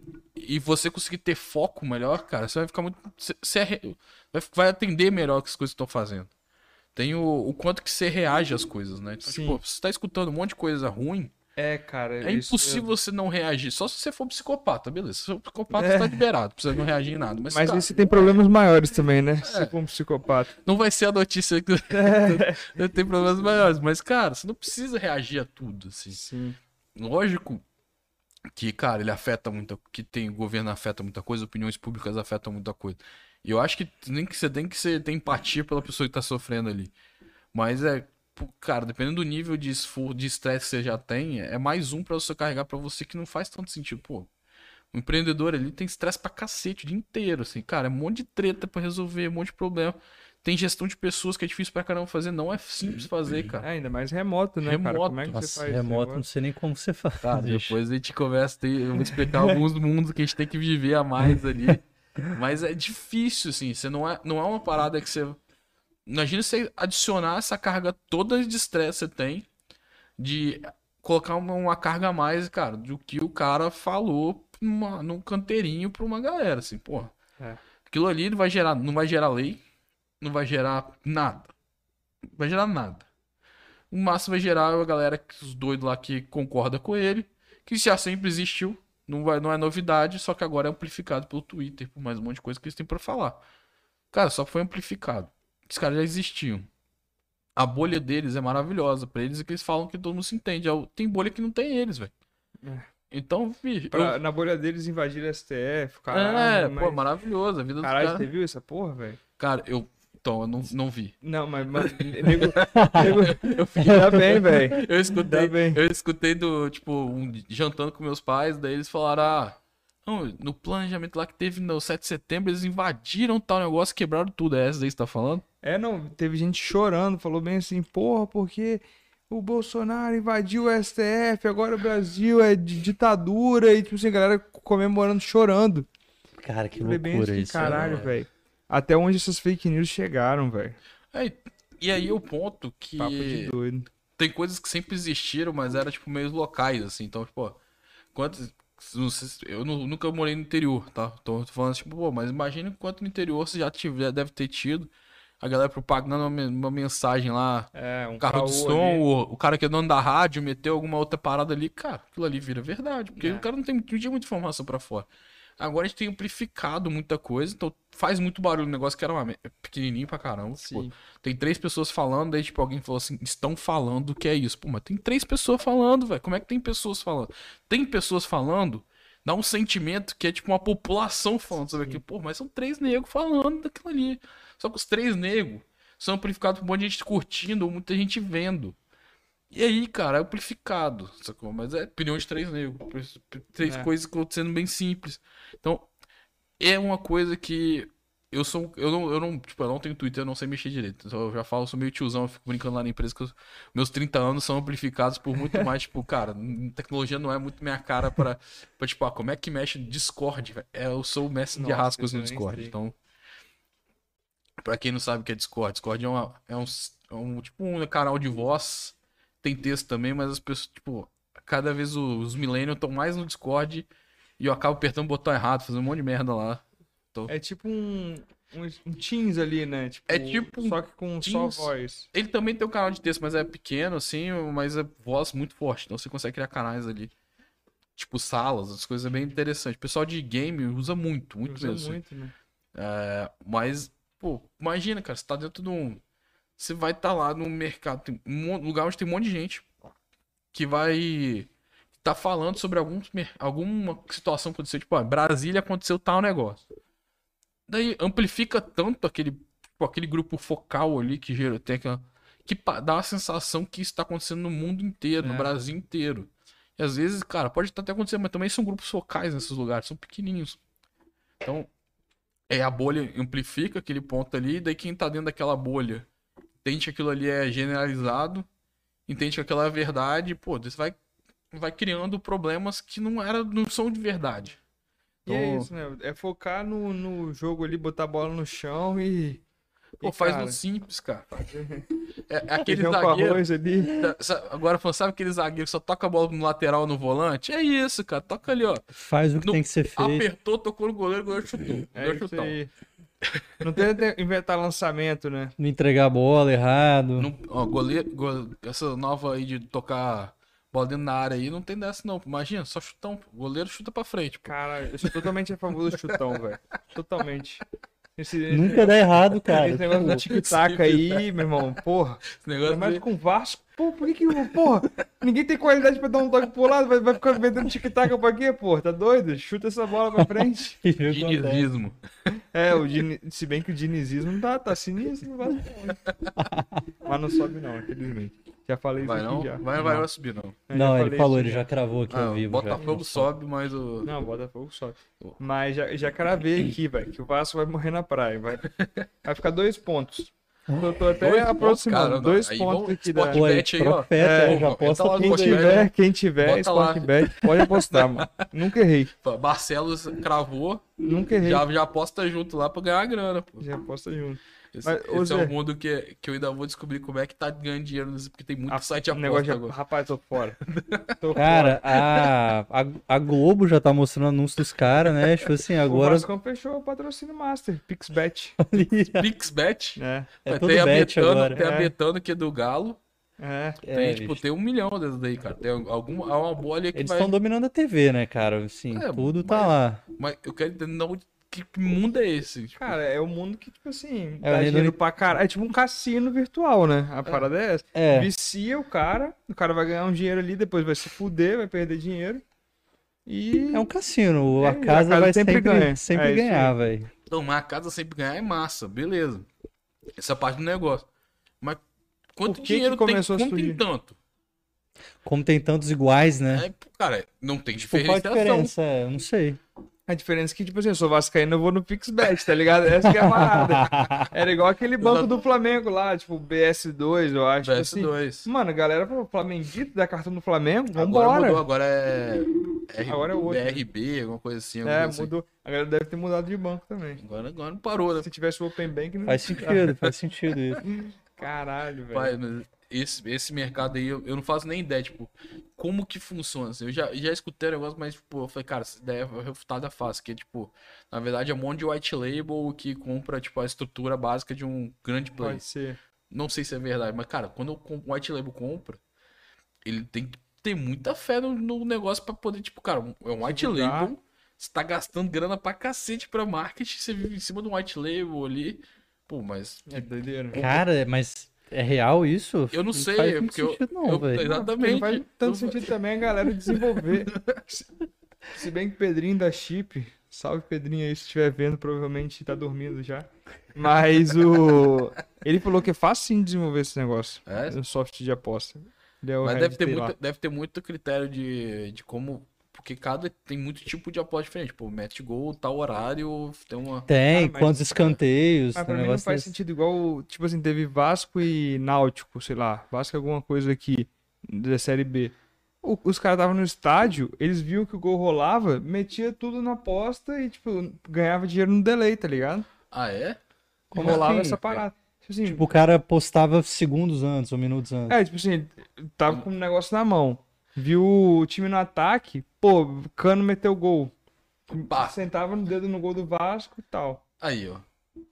O negócio é, agora o negócio é Isso é pagar a doideira. passagem aérea pra, trocar, pra ir ver o jogo presencial pra dar, pegar o delay. Que loucura, porque tem esse negócio de trade aí de com- comprar e vender, tem uns caras que conectam no servidor da B3 pra ficar real time, pra não ter esse Pois problema. é, velho. O cara é real time, né? Tava no estádio. timezaço. O dele é um pouco mais, vamos falar, analógico. É, Tem que estar Ele com tem que- 4G Tem que, tá, vis- tem que, tem que, ainda tem que ir lá ver É. o jogo. tem que ir lá ver o jogo. Isso é doideira. Cara, eu, eu tenho muito modelo de negócio que a gente acaba não faz a menor ideia, tipo, de como nasceu. A gente tem. Lá no Manda tem uns clientes que a gente fala assim, cara, esse modelo de negócio aqui, sério que existe? Tipo. Daí você vai ver, cara, tô ganhando grana pra caralho. tô- tipo, um negócio que mega rentável. Nunca tinha E, pensado. não, nunca nem, nem nem pensado. Pensado tem vários que eu não tinha pensado, mas tem que eu nunca imaginei que existisse. Assim, tipo, como, como assim, cara? Tipo, como esse negócio funciona? Cara, não dá pra falar algum não, tipo. Cara, Deixa eu pegar um, um que não é tão específico, assim. É, Tem um caso que a gente tá fazendo até um, pro- um programa agora que chama Faz a Conta Arquiteto, que é tipo um coach especializado em, em arquiteto de início de, de, de- de, tipo, carreira, assim. Cara, como assim? Tipo, coach específico pra caralho. né? arquiteto, início de carreira. Cara, é o nicho do Muito nicho do nicho. nichado, velho. E parada funciona, sacou? Tipo, pra caramba. Pois tinha um cliente que era de Portugal que ele dava. ensinava as pessoas na mentoria. Não era coach, era mentoria. E o cara era o Era influencer. o coach do mentor. Tipo, É, então, mas ele era tipo o expert que criava um infoproduto pro cara aprender a, tipo, a ser, a ser mentor. E, Tipo, cara, daí você fala, pô, é umas escalas, você fala, cara, como isso daqui funciona? Tipo, eu nunca imaginei antes que tinha empresa te, que terceirizava a parte de prospecção ativa. Tipo, cara, terceiriza. tipo, Você precisa de lead pra. Vamos falar, pro suco de Brasil, você precisa de lead pra vender alguma coisa. Cara lá terceiriza, ah, com- como é que você quer fazer isso aqui? Quanto quer, por quantos leads você quer? Ah, um lead aqui custa 200 reais. Beleza pra você? Beleza, ah, eu quero uns 2 mil leads. Deu, cara, quanto tempo eu tenho? Ah, X meses pra você fazer isso. O cara, pá, tu, tu, tu, tu mandava os leads pra receber por lead. Eu caralho. pensei, cara, como assim? Tipo, da onde que veio essa ideia? Tipo, eu falei com vocês, mas é tipo o cara que tem uma estrutura de podcast, o cara vende segmentado. Tipo, ó, você quer fazer um podcast lá com a gente? Beleza, custa tanto só. Se quiser só o espaço e o equipamento, custa tanto. Quer equipamento edição? É tanto. Cara, cara criou uma faixa de coisas pra fazer ali. Teve um, pra mim, é- eu lembrei desse agora, que é o melhor do mundo, assim. Eu não vou falar nomes pra não pra me prejudicar, mas é. O cara, ele tava puto lá, ele era pastor, ficou puto com a, com a igreja lá, que ele, que ele era pastor, abriu uma igreja própria. Pum, abriu uma igreja própria. Daí começou a dar certo, pô, o cara sempre foi muito antenado em marketing digital tal, daí os fiéis dele lá, pô, ele ajudava no marketing digital do cara. Falei, pô, tem que fazer isso aqui que funciona tal. A própria igreja tinha marketing digital forte. Então, pô, crescendo a igreja, começou a ter mais fé, porque, tipo, começava a se expor melhor, apresentava melhor. Ele foi lá e abriu um, um- uma empresa de marketing digital. Linkada do, tipo, fi- filial da, da, da, da igreja. Que ele ajuda os fiéis, a, tipo, as lojas empresas, empresas dos fiéis a, a fazer melhor marketing digital. Que Daí agora ele tá com uma loja de produtos da igreja que tá tendo sendo, tipo, acelerada pela empresa de marketing digital. Cara, tá criando um complexo Caralho. mas nascendo, tipo, da base era a igreja, sacou? Tipo, e é, você vai conversar com o cara, a, a visão do cara é muito clara sobre como ele gera melhoria pro negócio. Tipo, ele, ele não pensa muito como um negócio ali, mas é, tipo, ele entende o, o business que ele tá gerando pra poder crescer a igreja, pra ter mais fiéis e tal. Mas o como que ele também ajuda os fiéis dele, porque, tipo, ele explica muita coisa. Eu falei, cara, eu fiquei. Essa é brincadeira, gente. Não leva. Eu falei, cara, é a igreja do marketing digital, velho. Mas, tipo, eu falei, cara, o cara raci- pensou no negócio, tipo, muito. Tipo, as conexões faziam todo sentido com. Quando eu, quando eu conversei com ele. Mas assim, você passou normal, você não, vai- você não faz conexão assim. Que doideira, velho. É Tem tipo, Pô, Assim, ouvindo, parece funcionar mesmo, é. Tipo, de fato, tipo, os fiéis ali, tá rodando cliente, e Tem o cara que a gente conversou tem um tempão, tem, tem uns seis meses já. Que esse eu, esse eu falei, falei, esse eu faria. Esse eu tô aí pra business ainda. Esse quer ainda- investir. Esse é o, se o cara quiser um investidor, tô aí. O cara é de Ilha Bela, daí, pô, ele várias, tipo, ia pra Ilha Bela sempre, pô, casa, lugar, casa em Ilha Bela é muito caro e tal. Daí, pô, chegou um momento que ele falou, pô, deixa eu pegar, caçar os telefones dos donos de casa que eu tô indo aqui. Fui, começou a alugar a casa direto com o proprietário, em vez de ir pela, pela imobiliária. E, tipo, e ele sempre foi o cara que organizou as coisas pros brothers. Então, pô, churrasco, tal, festa aqui, vamos fazer DJ e tal. Sempre foi o cara que montou essas festas e só dividia a grana. Tipo, ó, quanto custou? De, pô, fracionava, cada um pagava o seu. Só que ele sempre organizou isso. Em algum momento ele deve ter batido. Ele não explicou, ele não explicou o motivo que ele fez. Um momento ele tornou isso o negócio dele, cara. Hoje ele mora em Ilha Bela. Tem o contato dos donos das casas, tudo sinistra lá. E o que, que ele faz? Tipo, o cara liga pra ele, pô, eu tô querendo alugar a casa. Ele já aluga a experiência da que casa. doideira, velho. Já é o churrasco, DJ. Ele churrasco DJ, mulher pra limpar, tipo, o negócio que vai fazer isso, tal, tal, tal. Não Tipo, só entrega a casa, ele né, só entrega, o cara só chega lá, assim, pum, tá tudo pronto. Como é que é o contato desse cara aí? Depois eu mando contato. Né? Fechou. Cara, eu falei, cara, esse é o business que eu quero pra minha vida, velho. Tipo, Que isso, o cara pra expandir, pô. não, eu, a gente falou com ele, velho. Porque ele, mas ele é muito tranquilo, assim, tipo, ah, tá, tá dando bom. Falei, tá dando bom quanto? Não, tô tirando uns 100 mil por mês aí. Caralho. Tipo, tipo, não, desculpa, uns 100 mil por temporada ali. Caralho. Tá Bom, dando né? bom mesmo, né? E ele, cara, ele entendeu o business do negócio, que era, o cara tem grana. Ele tá disposto a pagar, ele não tá gastando ali, ele não quer ter a dor de cabeça de fazer isso. Não tem galera que vai lá porque quer montar tudo. Mas, pô, a cidade já é um overprice da cidade já. A galera que vai pra lá quer viver uma experiência muito absurda por um pouquíssimo tempo. O cara quer chegar ali, pô, pá, chegar na sexta, embora no domingo, com tudo pronto, cara. O cara não conhece o fornecedor da cidade e tudo mais. O cara conhece todo mundo, velho. Tipo, já fazia pra ele antes. E aí, pô, o cara já, ele falou que já tem gente quando começa, tipo, da temporada, um feriado, que já liga pra ele e fala assim, o DJ já liga pra ele, pô, onde é que são as festas que eu vou tocar? Tipo, ele já, ele já tá sa- sacando a parada já. Tipo, Cara. os caras já, tipo, os caras já. Ele criou uma rede ali que, tipo, bicho, se o cara tá lá, já nem tinha contratado DJ. Mas daí, pô, foi na balada no dia anterior, falou, pô, amanhã tem balada de novo, vou fazer o after lá em casa. Bicho, ele falou, já tem modelo de after também, então. Então, você vai vendo, cara, os negócios que você, tipo, pô, não é possível. Será que tem um cara que faz isso em Guarapari? Deve Será? ter, velho. Deve ter, a gente não conhece o cara, mas deve, se não tiver, tamo aí. Não é mesmo? Só não conheço loucura, muita bicho. gente lá, mas. Se tiver alguém de Guarapari, se não, se não conhecer ninguém e tiver escutando a gente aqui, quiser fazer esse business, estamos dentro. Arrasta pra cima. Senão fazia a gente tá dentro. Mas é esse tipo de coisa que eu me amarro no, lá no Mano, assim, de escutar a história, principalmente que a gente fala muito com o pequeno empreendedor aí, que é o cara que faz de fato ali a parada. Tá começando. E tá começando, então, tipo, o cara tá no- com a correria pesada, assim, e quando você vê as histórias, assim, tipo, porra, essa história é muito irada, assim. Daí, tipo, pô, é uma parada que você fica. Pô, do caralho, você descobrir novos negócios ali, novos empreendedores, como surgiu, é Não, e, irado demais. Quando chega os leads lá, pô, você fala, cara, que negócio é esse aqui? Tipo, chegou um pra gente, eu falei, pô, nome diferente aqui. Vamos entrar no site. A gente entra no site, cara. Tipo, cara, não entendi esse negócio. Vou ter que perguntar pro cara. Que, que porra é essa, velho? Esse, esse da igreja, a gente entrou no negócio que a gente não entendeu, cara. A gente perguntou pra ele, cara, não entendi, porque o CNPJ é igreja. Daí quando o cara apresentou, falou que era uma, uma- era uma, uma agência de publicidade. Daí o cara falou que tinha uma loja no, tipo, no- escrevendo lá. Eu falei, cara, não entendi, velho. Não, não tá batendo, não tô conseguindo fechar essa roda aqui. Pô, como é que a igreja gerou isso? E daí quando o cara explicou, fez total sentido. Que Então isso é. Acho que uma das paradas que me faz ficar, tipo, não manda lá e falar, cara, isso aqui é muito legal, tipo, vou continuar fazendo isso, porque todo dia é umas histórias muito legais. Conhece gente que realmente tá fazendo negócio que dá dinheiro. Eu acho que é legal explicar isso, cara. Tem ideias que você nunca imaginou e dá dinheiro, cara. Sim, é, o mercado é muito bom ainda, que muitas vezes a gente fica falando, não, na época dos nossos pais que era mais fácil. Cara, não era, velho. Tem muito mercado ainda. O o que acontece é que o que eles ganhavam, o dinheiro saturou. Sim. É, Tem parada que não- ninguém tá fazendo ainda. Esse negócio não saturou ainda. é isso aí.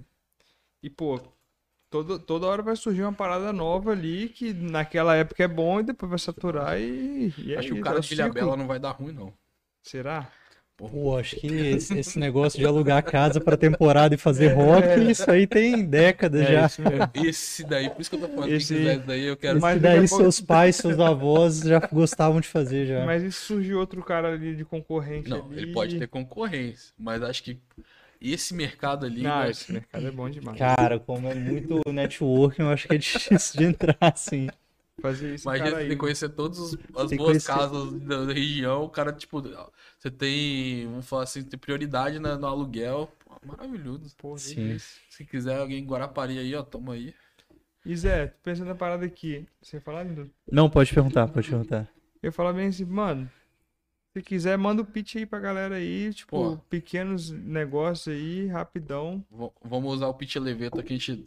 Cara, Boa. vou, vou, vou gastar. Tem tempo que eu não faço, então, ó. Não, tá tranquilo. Vou, posso, posso A demorar mais. cervejinha tempo. também já tá. Dá uma, dá uma liberada já.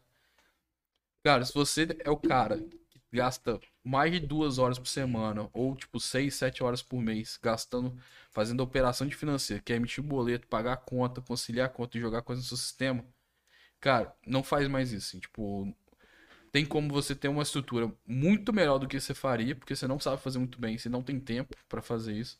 pra entregar pra gente fazer, que a gente vai entregar alguma coisa muito mais consolidada, sem dar dor de cabeça nenhuma pro cara, e o cara vai gastar, em vez de ser 6 horas por mês, gastar 15 minutinhos por semana. Você vai dar um, vamos falar que no mês vai dar uma hora. Se ele fizer, se o negócio dele for complexo, se não for, cara, gasta nem 5 minutos por semana pra estar tá tudo pronto para quando ele, aquele tempo que ele deixar para poder fazer a operação, ele vai poder analisar. E aí sim ele vai ter melhor rentabilidade. Quando você conhece o que você está fazendo, você tem poder de tomar decisões melhores do que você está fazendo. Sim, conhecer o número do seu negócio faz parte do processo para você melhorar a rentabilidade dele, entender como é que você está fazendo. Pô, eu tô cobrando mais, mais baixo do que eu deveria, posso aumentar ali. Pô, tem custo aqui que eu não precisava. Então, o Manda ele é muito para ser esse papel de entregar as coisas prontas para ele tomar decisão. O empreendedor é muito bom, assim. Empreendedor bom, cara, tem eu falo brincando que tipo ele ele cresce pelo cheiro do negócio, ele sente o cheiro onde tá indo, o negócio tá bom, mas ele não tem informação nenhuma. Imagina esse cara com informação na mão para tomar as decisões que tomava no cheiro e começa a olhar pra informação, pô, realmente para lá é bom, vou seguindo para lá. Porque ele erra no meio do caminho. Só que nunca fala o erro. Tipo, então a empresa cresceu, cresceu, cresceu. Pô, mas tem várias vezes que, pô, deu uma fraquejada ali porque ele tomou a decisão errada, mas é porque ele não tinha olhar para onde olhar. Então, o Manda ele nasce para muito resolver esse problema, principalmente quando ele é micro e pequeno. Então, cara, nosso preço começa a 350 reais por mês. Não pesa nada, assim. Eu sou muito mais barato que o contador que ele paga. Pode crer. E eu entrego um valor todo dia para ele, porque pô, ele tá com alguma dúvida, mandou mensagem pro, pro, pro, canal lá que ele manda mensagem no WhatsApp, tipo, ele tem um número do WhatsApp que é do time.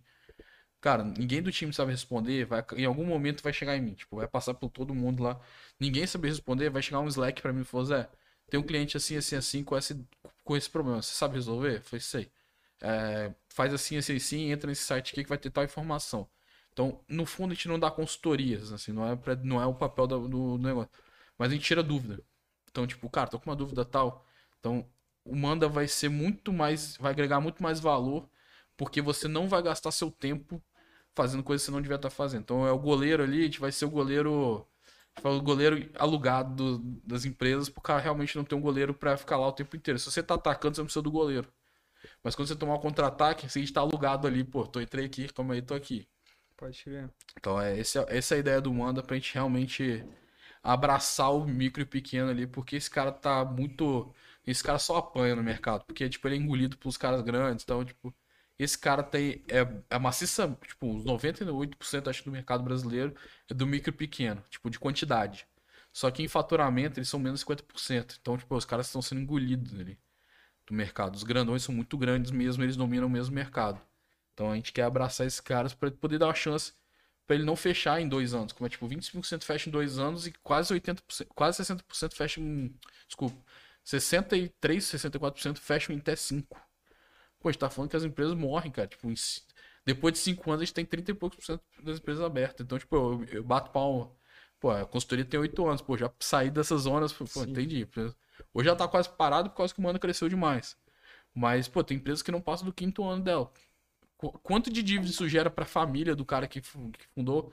E muitas vezes que o cara quebra porque o cara não tinha noção do que ele tava, tipo, onde é que ele tava indo. Tava tipo, pegando empréstimo para pagar a conta mas na verdade tava pegando empréstimo para poder segurar o custo dele, não tava nem pagando, tipo, não, tô investindo a mais, tava Sim. pegando dinheiro ali para pagar custo, assim, para pra... para se manter ali, né? Então ele tava se matando o tempo inteiro porque o negócio já tava ruim, mas ele não sabe, nunca conseguia olhar. Então essa é uma das paradas que eu fico olhando, eu acho que o Manda tem um papel social em algum momento ali de conseguir levar maior conhecimento. O, um dos nossos desafios é explicar melhor como, como gestão financeira pode não ser chata, porque ela é chata. Assim, tô, eu acho que como é torna ele mais fácil pro cara que tá vivendo o dia a dia ali tomar decisão sem ter uma dor muito grande por olhar financeiro, por chato pra caramba. Tem um cliente nosso que falou assim: toda vez que eu emito um uma nota fiscal, parece que tô tendo uma facada no, no meu peito. Quando eu emito o boleto, parece que estão virando a faca. Falei, porra. é porque o cara é, é muito chato, é, o cara é, é artista, é pô. O cara não quer parar de fazer burocracia, sacou? Pô, mandar pro governo que tá emitindo, um, vendendo, com a cabeça do cara não faz o menor sentido. Sim. Não, foi, não faz sentido pra ninguém mesmo, não, mas assim, é, pô, faz parte, cara, tem que seguir assim. Então, a gente, pô, a gente vai emitir a nota pro cara. Pô, eu tirei um pesaço da cabeça. O peso não era nem de tempo, o peso era de é psicológico, tempo.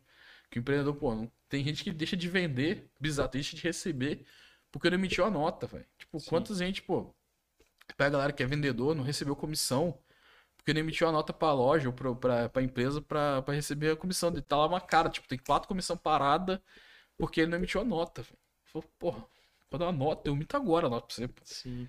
Pra receber, você tá em quantos mil, quantos mil você tem pra receber a tanto? Mas você não me chamou porque, caralho, é muito chato. Eu falei, caralho, tem tantos mil parados lá por causa de É foda. 10 minutos seu. Falei, nossa, sempre esqueço, velho, de fazer isso. Pô, o cara não bota prioridade. Sim. Então, é- essa é a realidade do, do micro pequeno ali, tipo, que é o Vini fala muito do, do cliente dele, né? Que é o MEI, o cara acabou de abrir o Dark Kitchen pesado lá. Cara, é esse é o Brasilzão, assim, tipo, a gente é muito iludido, assim, eu não vou falar iludido, acho que iludido é uma palavra muito forte, mas a gente é muito, fica muito olhando, por exemplo, eles estão listados na bolsa, pô, os caras são gigantescos, velho. Assim, os caras estão listados na bolsa, já passaram por essa fase de, de ruim ali, mas os caras são tão gigantes que a realidade de quem, tipo, quem eles atendem ou quem eles vivem ali é muito diferente do que é o Brasilzão, assim. Pô, eu não sei quantos maquininhas de cartão existem no Brasil hoje. Que facilitou pra caramba. Então, pô, o mercado reduziu taxa e tudo mais. Que facilitou pra. Que irado, velho. Os pequenos usando. Mas você vai olhar os grandes, cara. Eles têm uma pressão tão grande, pô. A negociação dos caras é tão pesada que, cara, vai usar Stone quase de graça. É. Ele vai pegar, pô, o cara é maravilhoso. O cara é gigante. Vai botar americanos pra negociar a taxa de cartão. O cara vai sentar com, com o presidente, quase o presidente de todas as empresas. Falar assim, e aí, qual que é, a- qual que é a sua proposta para americanos usar só a sua máquina? Pô, teve a, a negociação do McDonald's, que é a Hungry Foods. Cara, foi bizarro, assim, tipo, acho que o PicPay tava discutindo, acho que ele não chegou a ganhar, mas assim, eles estavam pagando para fazer. Caralho. Loucura. Daí você fala, pô, loucura, como é que o cara tá ganhando dinheiro aonde, velho? O cara tá botando dinheiro na frente pra. É assim, velho. Então, pô, quantas vezes você vai escutar o iFood que pá, botou dinheiro na frente pro cara ser exclusivo? Pra caralho. Pô, Botou, daí você montou vai- cozinha. e caralho. Pagou tudo. Pô, daí você vai olhar, pô, o cara tá começando lá um, um, um sistema de delivery no local, não tem chance de crescer ali. O, pô, mas o, o restaurante vai pagar 18% pra estar no iFood. Olha quanto da margem dele com comida ali. 18% tá sendo bondoso, hein? tô sendo Tá bondoso. sendo bondoso mesmo. Então, pô, você vai botar isso pro cara pagar? Pô, ma- maltrata. O, no fundo, o cliente aqui vai pagando 18%. Tá. Porque o cara vai bot- subir ali, pô, beleza, eu pagar. Não, quando o cara lembra, né? Isso que é foda, porque às vezes o cara não faz conta direito ali, beleza, passa e fudeu. Aí quem paga é ele mesmo. Então, é esse é o tipo de coisa que quando a gente olha pro micro ali, cara, o cara não tem muita negociação. Ele não tá consciente, ele não tem essa consci... ele não tem essa sabedoria pra poder ter essa consciência. Então, eu acho que um... a gente fala muito que a missão do Manda é levar a inteligência financeira de forma acessível pra todo mundo. Pra ele, de forma acessível, cara, tem que ser fácil, tem que ser di- direto e não pode, não tem que ter explicação antes de, ah, não, você tem que ter estudado isso daqui antes pra poder começar a fazer isso. Pô, então eu tô errado. Então eu tenho que aprender a melhor me comunicar com você pra você de fato sobreviver. Então hoje a gente tem uma relação lá muito próximo cliente, hoje a gente tem um pouco mais de 80 clientes lá, muito próxima a relação. Irado. Mas quando a gente olha como é que eu faço pra escalar essa, essa informação também bem, sem, tipo, tirar a perso- personalização, tipo, essa, essa hum- humanização, né? essa personalização do que é o cara, a pessoa atendendo. Pô, acho que tem vários jeitos de fazer isso e bem, bem fáceis, não é muito complexo. Então, pô, quando a gente olha pra frente, fala, cara, eu vou conseguir. Essa parada eu vou conseguir entregar pra caramba. Então agora é, o desafio é como é que cresce mais rápido. Então esse é o. Eu fico bem feliz quando a gente olha pro mercado brasileiro e fala, cara, esse mercado aqui tem salvação pra caramba. É, é um mercado cheio de oportunidades muito legais. Tipo, a gente não vai ser o único pegando esse mercado, vai ter vários que vão no mesmo mercado que a gente. Que bom. Assim, é, querer ser o único do mercado, acho que é uma ideia que. Vamos falar assim, é muito viajante. Você fala, não, eu quero ser monopolista no mercado. Cara, vira monopolista, mas porque você vai ser tão bom que a galera vai querer continuar com você.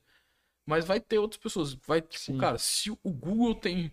Se o Yahoo tem a ferramenta de pesquisa dele, cara, e o Google é muito dominante, cara, é porque tem espaço pro segundo. Sim, Sim. Então é. isso é verdade. Eu gosto muito dessa visão ali, cara. Eu não quero, eu não nem tenho problema nenhum de ser o, o segundo, estar com mais pessoas ali. Eu só quero ser o mais importante. Eu quero ser o maior daquele mercado, quero ser referência. Quero trazer que as pessoas passem por mim pra enten- conhecer alguma coisa. Mesmo que contrate meu, meu concorrente. Pô, cara, mas ele passou pra conhecer por, Aprendeu mim, alguma coisa ali. e né? saiu depois. Pô, beleza. Como é que eu faço pra esse cara nunca mais. Tipo, passou pelo meu site, foi pro outro. Como é que eu faço pra ele ficar aqui? Sim. Mas é outro desafio. Então, essa é hoje a gente. Quando eu olho pro mercado, eu fico feliz porque se tem mais pessoas fazendo o que eu tô fazendo, quer dizer que os micro e pequenos empreendedores estão recebendo, estão recebendo serviço, estão melhorando a capacidade deles de competir com o mercado. Irado. Iradíssimo. Boa, Zé, irado, irado. E Zé, eu acho que um ponto legal que a gente pode conversar é, também é sobre esse começo, assim, da sua jornada. Você formou ali como economista, é, pô, ali você já era revoltado com o curso ou não, ou, cara, ali você já, é, você já conhecia o Dan na época ou não, e você já pensava em empreender, que a Alta Média foi o primeiro negócio de vocês, né? Foi. Cara, eu formei em 2012, o Dan formou em 2011. Economia Ah, também? Ele formou em administração em 2011, economia Legal. foi depois. É, a gente se conhece, acho que desde o meu primeiro ano de faculdade, então desde 2010, ali, 2009, 2010, é, que a gente foi trabalhar na área de pesquisa em economia. Então, pra você, cara, eu era. Eu saí da pesquisa de economia foi finalzinho de 2011, assim, tipo. Mentira, foi no meio de 2012 que eu saí da, da área de economia. Tipo, eu ia pra área acadêmica de economia. O Dan chegou a começar o mestrado na USP em São Paulo em economia. Que Então, isso? então a gente ia assim, cara, eu amava economia, tipo, eu acho economia super legal. Fui brincando de economista não, não praticante, mas ainda leio, pô, o cara, o prêmio Nobel, o último prêmio Nobel, eu li os dois, os dois papers que levaram o prêmio Nobel e tal. Então ainda continuo, assim, não é praticante porque eu não tô fazendo, quer dizer que eu desgoste, que, tipo, eu gosto pra caramba. Só que eu acho que ele não é aplicável pra, pra realidade, assim, não é, tipo, eu não quer, não, que, nunca quis que, ter nada com o governo, que é boa parte dos cargos de economista, eu nunca quis ir pra banco, pra ser economista de banco, pra fazer análise econômica.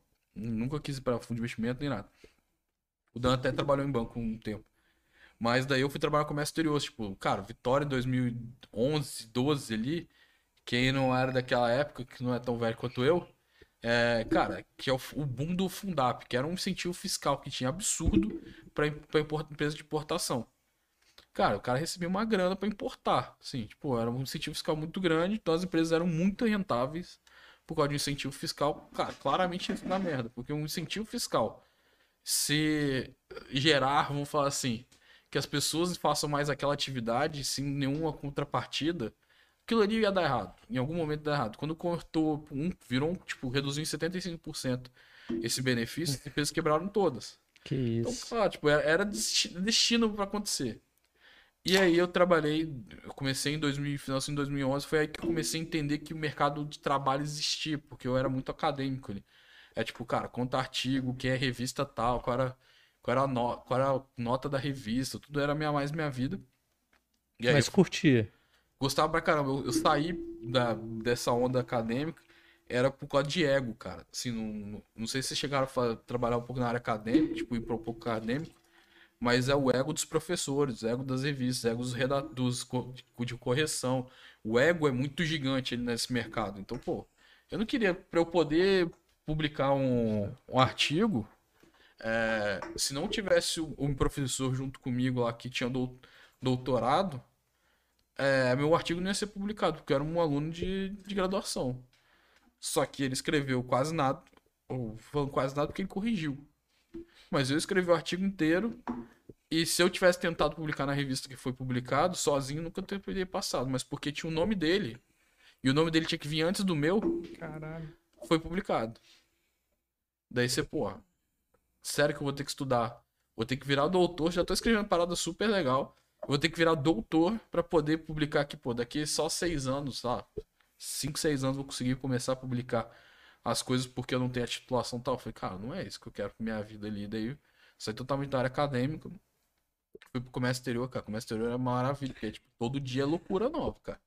Tem China te ligando, tem Indonésia, a gente Teve uma vez que a gente teve que fazer, tinha relacionamento com a Coreia do Norte. Eu falei, caralho, Coreia do Norte, maluco, nunca Que isso, Tipo, como é que paga as coisas na Coreia do Norte e tal? Tipo, era uma diversão, cara.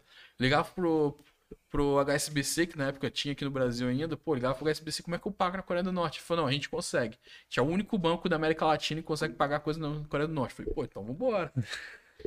Tinha, porra, iradíssimo, tipo, relacionamento, tipo, vindo, porque se conversava com muita gente, eu sempre fui um cara.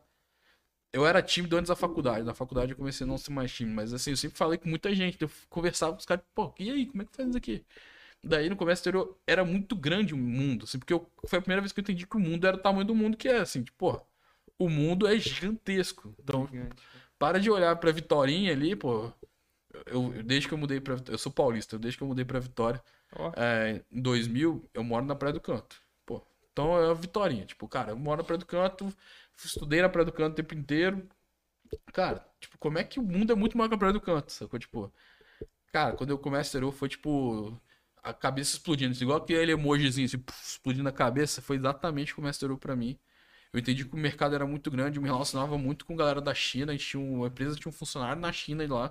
Pô, eu vivia falando com ele.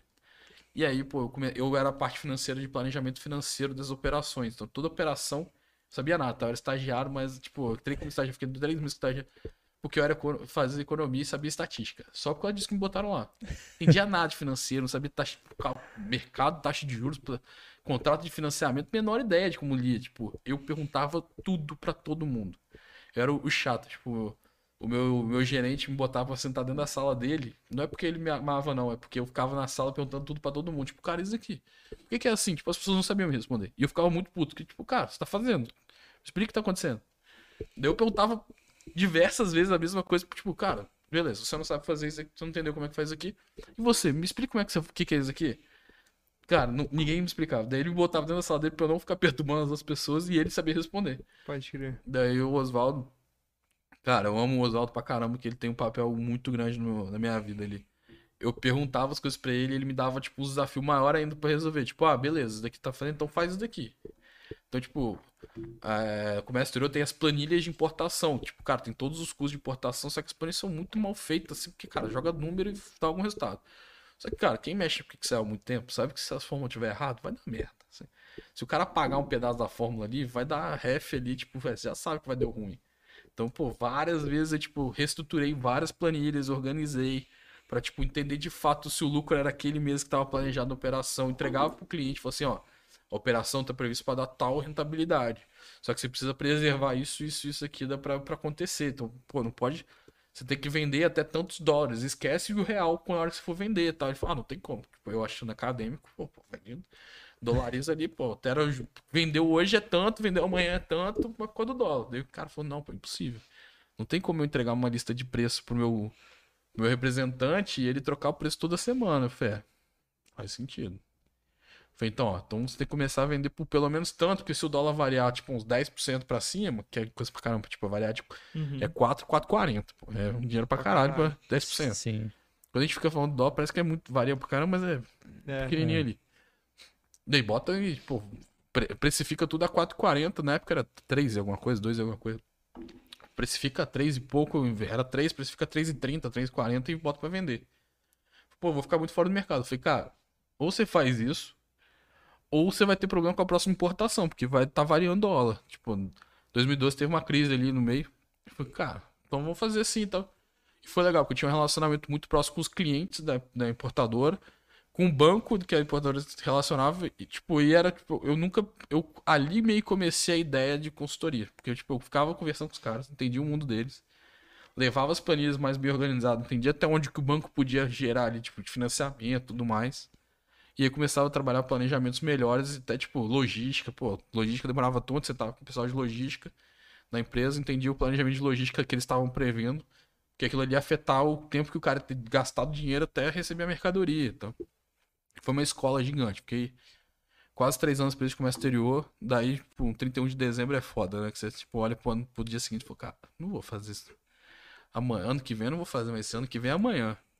Daí eu tava meio puto, tipo, tinha soltado várias coisas de comércio exterior na época de Panama Papers. Esse foi, foi um ano no Panama Papers, tipo, estressante pra caramba, porque algumas operações que a gente tocava tinha as paradas de Panama Papers lá. Tipo, os escritórios que faziam Panama Papers estavam dentro do processo que a gente acabava gerando. Tipo, às vezes tinha uma trust que pagava tal coisa, a gente conviveu com isso. Pô, eu.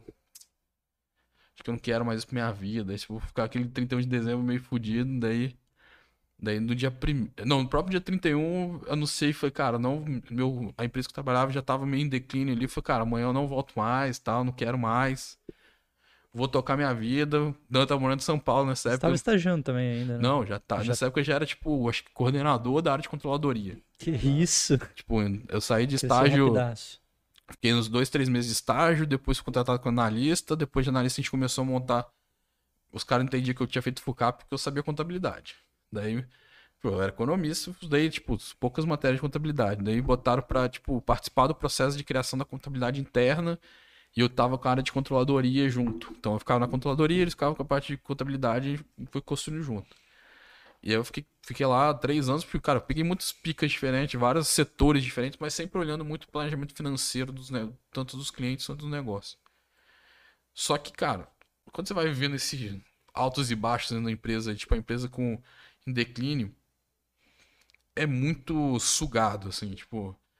Você, cara, com 22, 23 anos ali, 24 anos no máximo, você vai sugando, assim, pô, não, tu não quer mais aquilo ali. Acho que com 23 já tava muito sugado, tipo, cara, o lugar até hoje que eu mais ganhei dinheiro na minha vida. Mas é, eu não queria mais aquele ponto ali, foi, cara, de 31 de dezembro já tava é o auge do meu sugado ali, tinha duas férias pra tirar, pux, da- cara, amanhã eu não volto. Assim, daí eu me liguei pro Dan, falei, Dan, você tá em São Paulo? Tô, vou passar Réveillon aqui. Eu falei, então beleza, acho que dia 3 ou 4 de janeiro eu tô aí. Ele falou, mas tá vindo, porque eu sempre ficava pingando lá por causa de coisa de cliente. Eu falei, não, tô pedindo demissão hoje, dia 3 ou 4, alguma coisa assim. Eu não lembro qual foi muito, foi muito perto do início do ano ali. Fui pra São Paulo porque ia rolar um processo seletivo do, do Abovespa. Eu falei, peixe, vou participar do processo aí, vambora, vou mergulhar. Fiquei uns três meses, acho que uns. Desses idas e vindas, acho que eu fiquei uns dois meses, três meses em São Paulo, tipo, tentando ver um lugar que era legal pra trabalhar, nenhum dava muita. Daí o, o Oswaldo, que era meu gerente lá, já tinha saído uma cara da empresa. Daí ele me mandou uma mensagem, falou assim: ah, tem um cliente aqui que eu não tô. Na, na minha que eu tô fechando a consultoria, só que eu não tenho como atender. É, tá afim de pegar esse cliente pra você? Eu falei, cara. Porque ele tinha falado que ele tinha saído. Eu Falei, pô, não sei, assim. Sei, não sei se precisa fazer isso. Não, não sei, não sei, não sei. E falou, pô, pega, volta pra Vitória, pega e vê o que, que vai rolar. Ele falou, ah, mas eu não vou botar aqui pela minha empresa, você abre uma sua. Foi aí que nasceu a consultoria. Na consultoria nasceu zero porque eu queria ter a consultoria. Caralho. Que loucura. Foi tipo, toma aí. Pra poder atender um cara. toma aí e faz aí. Tipo, eu- eu fazia MBA na, na FGV na época. É, MBA de controladoria e gestão financeira. O nome é gigante lá, mas era basicamente controladoria e gestão financeira. Daí eu falei, pô, falava com o pessoal da minha turma. Falei, e aí? Tinha um consultor lá. Falei, não, não, pô, faz isso, isso. Eu falei, cara, não é minha cara fazer isso. Tipo, um monte de, de, de cartinha desenhada, tipo, ah, a regra, a receita do bolo é isso, isso, isso, tem que fazer seguindo isso. Eu falei, cara, isso não é minha cara. Vou sentar lá, vou conversar com os caras, vou. Foi aí meio que nasceu a consultoria, era alta média. E aí sempre foi assim, cara, sentava com o empreendedor, entendia o problema dele, ia lá conversava com o time. O empreendedor tem uma visão, o time tem outra. O time normalmente entende o problema mais de dentro, o empreendedor tem mais, tipo, onde ele quer chegar. Cara, sempre foi isso, desenhava o projeto, apresentava e rodava. Só que a primeira vez que eu fiz isso, zero com esse pensamento que eu tenho hoje construído. Eu conversei com o dono da empresa, não entendi nada que ele tava falando. Pô, acho que esse cara não entendeu muito bem o que que é o negócio dele, não. Daí Eu fui pra casa, tipo, fui andando pra casa, tipo, um quilômetro e pouco de casa, fui andando, só pensando, falei, cara, o cara não, não me convenceu. Daí eu falei, cara, deixa eu conversar com o gerente dele. Daí o gerente dele tinha uma outra visão sobre o mesmo problema. Eu falei, cara, vou ter que tirar a prova dos, dos nove com o cara de dentro lá, tipo, eu sentei pra conversar com várias pessoas da empresa, tipo, a recepção, o cara de, de ficava lá no, em outras áreas. Fui conversando, bicho. Eu falei, cara, agora eu entendi o problema. Os caras o dono não tá, não tá dentro do negócio. O dono tá, tipo, tem uma visão completamente diferente do negócio e ele tá querendo que o negócio seja a visão dele, só que ele nem fica aqui dentro. Tipo, era um negócio secundário dele. Então ele nunca, nunca quer chegar lá. E o problema era, o- era o típico problema que era na, na fase moderna do, da Altamed, a gente não aceitaria o projeto porque não, não tem resolução. Tipo, mas no início, tipo, eu fiquei Você lá. aceitou. Lógico, eu sabia, que eu sabia o que eu tava fazendo, eu não sabia o que eu tava fazendo. Foi lá dar murro em ponto de faca, né? Eu sabia que eu tava fazendo. Se eu soubesse, Cara. possivelmente não, mas não sabia. Ô, velho, o pouco, eu e o Lindoso, a gente trabalhou em consultoria lá na, na CT Júnior, na empresa Júnior. Mas o pouco que a gente trabalhou, tipo assim, pô, não foi oito anos, né? Foi tipo, no máximo ali um ano ali. Cara, e já dá pra saber, velho. Tipo assim, alguns projetos ali que você fala assim, caralho, velho, impossível isso aqui funcionar. Por que alguém vendeu isso? É, tipo assim, impossível, velho. O cara, tipo, porra, fica três horas lá, não sabe nem pra onde tá ventando e tal. Tipo assim, você pode fazer o que você. Você E- pode ser o Pelé da consultoria. E Que tem os mistérios da natureza também, né? Tipo, cara, o cara não faz a menor ideia. Tipo, um negócio meio estranho. O empreendedor é, tipo, péssimo ali. Tipo, cara, o cara fez aquilo ali, não tinha propósito nem pra ele ter aquele negócio. E o negócio é lucrativo, daí o negócio funciona. Você fala, cara, acontecendo aqui? O cara não faz nada. O cara não tem não faz ideia de quanto que. qual é o preço de venda, não faz ideia do custo. Ele só é tipo. A natureza fez o negócio funcionar e vai bem. Daí você fala, cara, natureza, tem coisa É que a aí. natureza responde. Deus quis ali. É, Pronto. tem um negócio que, tipo, não é nem tirando o mérito do empreendedor, acho que o mérito do empreendedor tem, é que é simplificando, cara, o cara nunca, nunca olhou pra alguns problemas mega importantes pro negócio, o negócio funciona pra caramba. E você fala, velho, isso é da natureza. não- o ca... Ou o cara não tá transparecendo com conversa comigo sobre as coisas, ou ele tem uma equipe muito boa que toma decisão e ele não, não se opõe à decisão, ou é a natureza agindo. Tipo, pô, nunca é a natureza agindo, né? Mas, tipo, mas você fica fica olhando e fala, tem uma coisa aqui que não tá tão. Não tá tão fácil de entender. Isso é bizarro, né, velho? Caralho, tanta gente que se esforça pra cacete pra, pra fazer um negócio dar certo e parada dá preju- só prejuízo. Mas sabe que isso é um problema também, né? Muitas vezes a gente tem a cabeça de que só o complexo é o certo. E é um puta controverso, assim, tipo, cara, um paradoxo fudido, mas é. O simples, muitas vezes a gente fica na nossa cabeça que a gente não tá fazendo tudo que tinha que ser feito, mas às vezes é simples mesmo o problema. Pode crer. Então, tipo, ó, tem aqueles clichêzão de um monte de coisa que tá, não é, pra, não é nem clichê. E, cara, tem coisas, manobras de, de mexida simples que resolvem muito mais que você fazer um mega planejamento pra fazer, assim. Sim. Tem várias vezes que eu me chamava pra, principalmente empresa júnior, que vocês falaram, e me falar de, tipo, de planejamento anual da empresa júnior. Eu, falava- eu sempre falava a mesma coisa, galera, não faz. Ah, não, não, tem que fazer. Eu falei, cara, não faz. Faz planejamento pros próximos três meses, velho. E cria um racional pra poder, esses três meses, depois se projetar pros próximos nove. Ou pros próximos mais três e ficar tendo mais três. Ah, por quê? Eu falei, cara, vocês entendem zero do negócio que vocês estão fazendo. Como é que vocês vão planejar o ano inteiro? Vocês não têm capacidade de planejar o ano inteiro. Só que vocês estão, tipo, todo mundo vivendo o sexo dos anjos ali, tipo, pá. Eu, eu ia falar outra coisa, mas eu vou segurar. Não, pode falar. Que é a suruba de virgem. É suruba de... Isso é maneiro, velho. Eu nunca tinha que ouvido. você falou, velho. Eu Gostei dessa Porra, expressão. puta suruba de, de virgem lá, cara. Os caras, tipo, não sabem o que faz, velho. Como é que você vai botar um monte de gente junto, velho? Daí, pô, não vai, não vai dar certo. Obviamente não vai dar certo.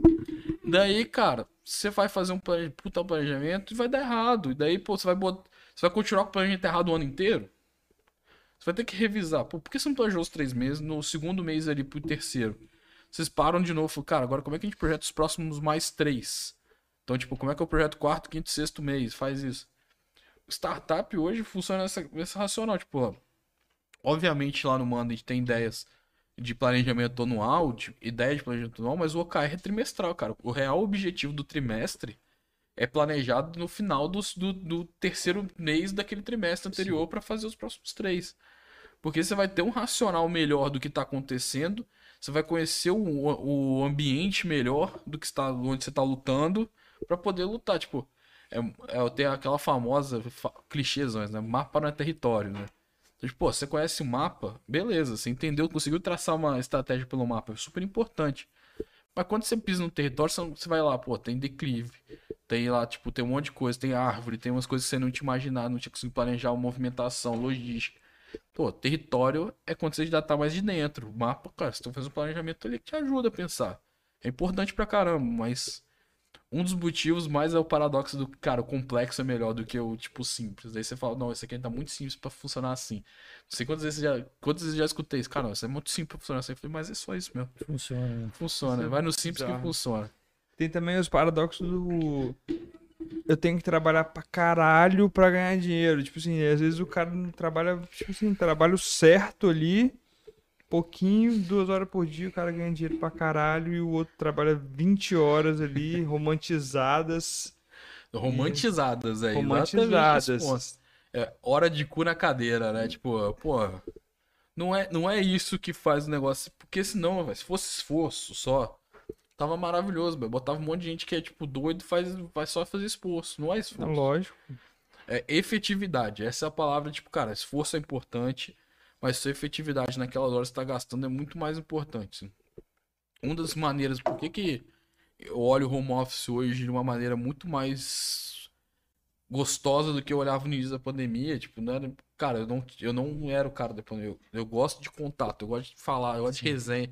Eu Resenha adoro- do café. eu adoro resenha do café, Porra, porra, ficar soltando ali, tipo, sentado no cafezinho falando um monte de merda. Pô, é, é, é minha vida, eu gosto disso. assim.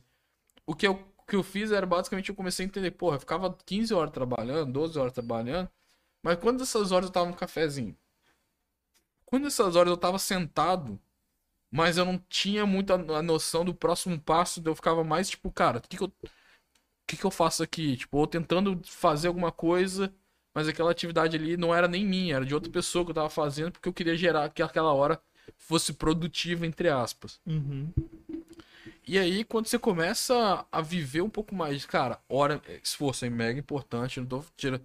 Suor é importante pra Sim. caramba, mas só hora não adianta muita coisa, não, porque senão, vixe, é maravilhoso. Traz um monte de gente, tá entrando na faculdade, tem um puta pique. tá- Cara, Os caras vão trabalhar pra vão caralho. trabalhar pra caralho. Empresa júnior trabalha 300 horas a mais do que as outras empresas Sim. tem efetividade muito menor do que o cara que tá ali, tipo, cara, o consultor que senta na mesa e fala assim, beleza, faz isso daqui que vai funcionar. Porque o cara já sabe o caminho do, do que vai funcionar. Não é porque ele é Almidas, não, o cara já viu tantas vezes, tá na manga dele já algumas soluções. Então a efetividade da hora dele vale mais. E é por isso que a hora mais vai ficando mais cara das pessoas mais experientes, assim. Então é. E é por efetividade de hora, assim. Hora trabalhada é só é importante quando você tem, tem pouca gente pra fazer as coisas. O esforço é, cara, tem que fazer, tem que fazer minhas atividades no outra pessoa, mas não tenho essa outra pessoa. Até eu chegar a um ponto que as coisas crescem tanto que você precisa ter essa outra pessoa e daí você começa a limitar melhor suas horas. Gestor tem um mega problema, assim, quando que ele sai da operação e vira gestor. Porque ele não sabe fazer isso. É doloroso, porque você, cara, como assim? Eu tenho um período que eu, do meu dia que eu sou pago só pra pensar. Isso é doideira. Só pra acompanhar. Tipo, não, o que, que você faz hoje? Não, estou acompanhando. Tipo, pra muita gente isso não é. Não, pô, não tô fazendo nada. Só que você é um puta. Você não, é a noção de quanto isso gera valor pra sua equipe inteira. Tipo, quanto você tá ligado, pô, o time de comercial, você tá escutando todas as ligações que o cara faz. Depois você dá um feedback, cara, que é uma linha. Pro cara falar assim, ó, para de fazer assim e começa a falar assim, que você vai ter mais resultado o quanto que essa sua observação, que você parou, tipo, observando, tava ali só acompanhando, você gerou uma linha, que uma linha mudou a vida do cara, assim, tipo, mudou o resultado que ele tava gerando, tipo, esse é o papel do gestor que é difícil de você se despregar daquele, pô, eu não, eu tô fazendo, tô escrevendo, eu tô fazendo, eu tô mandando e-mail, tô, eu tô ligando pras pessoas, eu tô buscando gente no LinkedIn, tô fazendo ação, não é só fazer ação, tipo, cara, tem coisa que é só você ter bons caminhos pra você andar. E é muito difícil é, despregar, principalmente quando você é um, um gestor que sai da operação ali e que gosta daquela, tipo, aquela loucura de tá com 30 coisas pra fazer, to-dos lotados de coisas pra fazer. Daí quando você sai de um to-do de 15 atividades pra um to-do de 4, pô, caralho, não sou produtivo hoje. Daí assim, Galera, todo mundo tá trabalhando pra caralho E eu tô aqui. tipo, o que que eu faço? exato. Caçando troço pra fazer. E aí você sabe, você começa a entender que o seu papel ali, na verdade, é. Não, eu vou, não vou falar motivar, porque eu acho que motivar não é a palavra certa, é só é mostrar o caminho e ali, cara, você vai gerar resultado fazendo isso É. e gerar um bom clima, entender que as pessoas estão se sentindo. Acho que o papel do gestor é muito mais forte do que fato fazer. É, observar ali, tipo, cara, será que o Marcelo está bem hoje? Por que que no home office é foda fazer isso? Isso é porque eu não foda, consigo olhar pra cara da pessoa, porque boa parte do dia a pessoa tá de câmera fechada, o cara tá de pijama, velho. Que maravilha, o cara tá tranquilão. A roupa mais confortável do dia dele pra trabalhar. Isso é muito bom, assim. É que tem gente que fica, não, pô, tem que trocar de roupa pra sentir que você tá trabalhando. Não, velho. O cara, pra vida dele, ele tá de pijamão lá, falando tranquilamente, trocando o papel dele, tá feliz com aquilo. Pô, mas como é que eu sei que ele tá mal? Como é que ele tá? Você tem que criar dispositivos, tem que criar uma É. forma. Você tem que chamar o cara pra um a um pra tentar entender, tipo, cara, entra aqui no Discord rapidinho, só pra trocar uma ideia. Você vai tentar escutar a voz do cara pra ver se tá funcionando. Às vezes é um hábito que o cara mudou e aí reflete na agenda dele. Tipo, pô, o cara começou a fazer academia pela manhã, pô, massa, deixa eu. Não, não reclama que se ele, tipo, chegar, ao invés de começar os negócios às 9, começar às 10, pô, pra ele mudou, porque ele tá tentando botar um, um hábito novo ali. Então a gente funciona lá muito com a agenda aberta. Tipo, cara, bota tudo na agenda. Tipo, não vou ficar cobrando se você chegou, se começou a fazer as coisas às 8, 9, 10, pra mim tanto faz. começa a entregar resultado. E se não entregou resultado, me explica o motivo que não tá acontecendo, vai. Pra mim é tudo. Isso é. Acho que é uma coisa que é difícil explicar pra pessoas antes de entrar no Manda quando a gente fala assim, cara, eu não vou cobrar horário. Ah, mas, cara, que dia, que hora até que hora? Eu falei, não sei, velho. Assim, eu espero que você trabalhe umas 8 horas por dia. Pode ser até menos, mas eu espero que você tenha esse resultado aqui. Esse é o seu papel aqui pra mim. Beleza? Cara, a gente vai fazer pra você chegar aqui nesse resultado. Daí, quando você começa a ter uma noção de que hora trabalhada ou que hora presente, não necessariamente trabalhada, que é muito que as pessoas falam, não, tô aqui 12 horas no escritório, mas é hora presente, velho. É. De hora trabalhada, começa a mudar, você, pô, muda sua cabeça. Tem uma parada só, você tem escritório, ficar no escritório tem uma parte muito boa, que normalmente os sócios, as pessoas mais, tipo, que estão tocando mais a gestão da empresa, vão ficando no final do dia, eles começam a parar de fazer as coisas e, e se encontrar e conversar. Por isso que é legal estar no final do, do dia do escritório, porque você vai ser.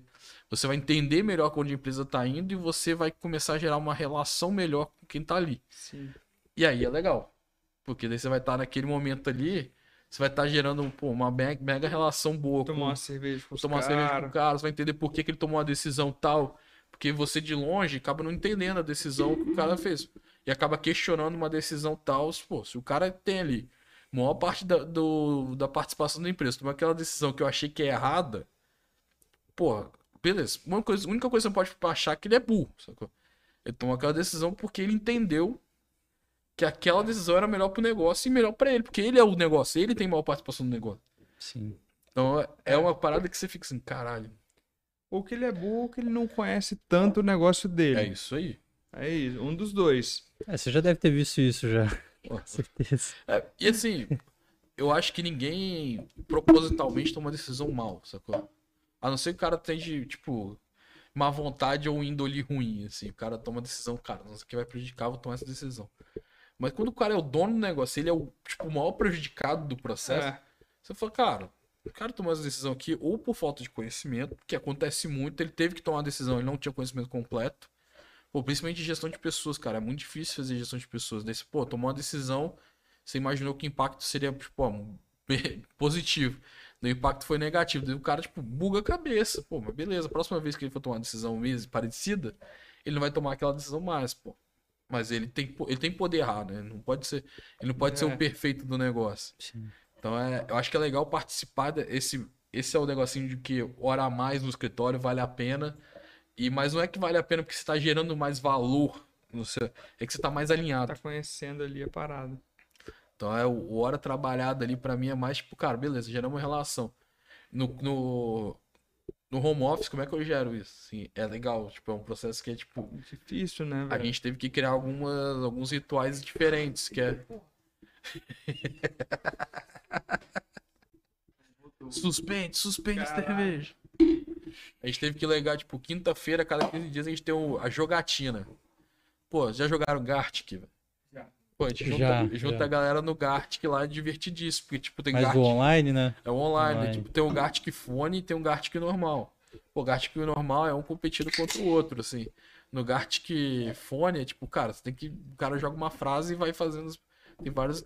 Então, é, uma, é legal que você vai gerando uma conexão com as pessoas ali.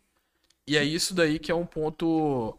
Que é o complexo do home office. A gente não tem esse pós-trabalho ou aquele famoso cafezinho pra gerar aquela relação boa. Então, Aquela resenha do cafezinho é muito irada, velho. resolve muita coisa da gestão de pessoas, aquela, aquela É, resenha. muita coisa, né? Tipo assim, muito caô que ia virar, o outro falava, não, pô, mexe com isso não. É tipo, ah, não, pô, tal pessoa fala, tá, tá pensando assim, né? eu falo, cara, não, nada a ver, pô, senta aqui, deixa eu te explicar Tá quanto doido, deu. tá. Então é o tipo de coisa que a gente não consegue fazer tão bem. E a gente tem que pensar alternativas, né? Tipo, dentro do Discord tem um cafezinho dentro do Discord lá que é tipo uma área que, cara, eu tô trabalhando aqui. Mas eu- se alguém entrar aqui, eu tô disposto a pra conversar. Irado. Eu tenho um cafezinho, cara, você tá trabalhando, tipo, falar e trabalhar ali, quando você, tipo, alguém diferente, diferente de alguém falando com você diretamente, você tem que prestar atenção no que ela tá falando.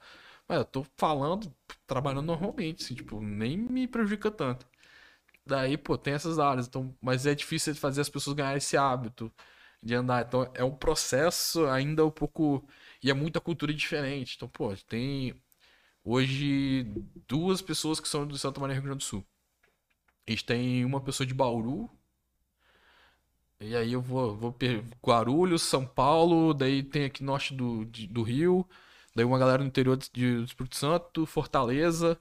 Pô, você vai, como é que eu faço pra galera, tipo, conversar e entender que a cultura é muito parecida? Daí tem elementos interessantes, tipo, a gente tá com três pessoas que foram a Isaac.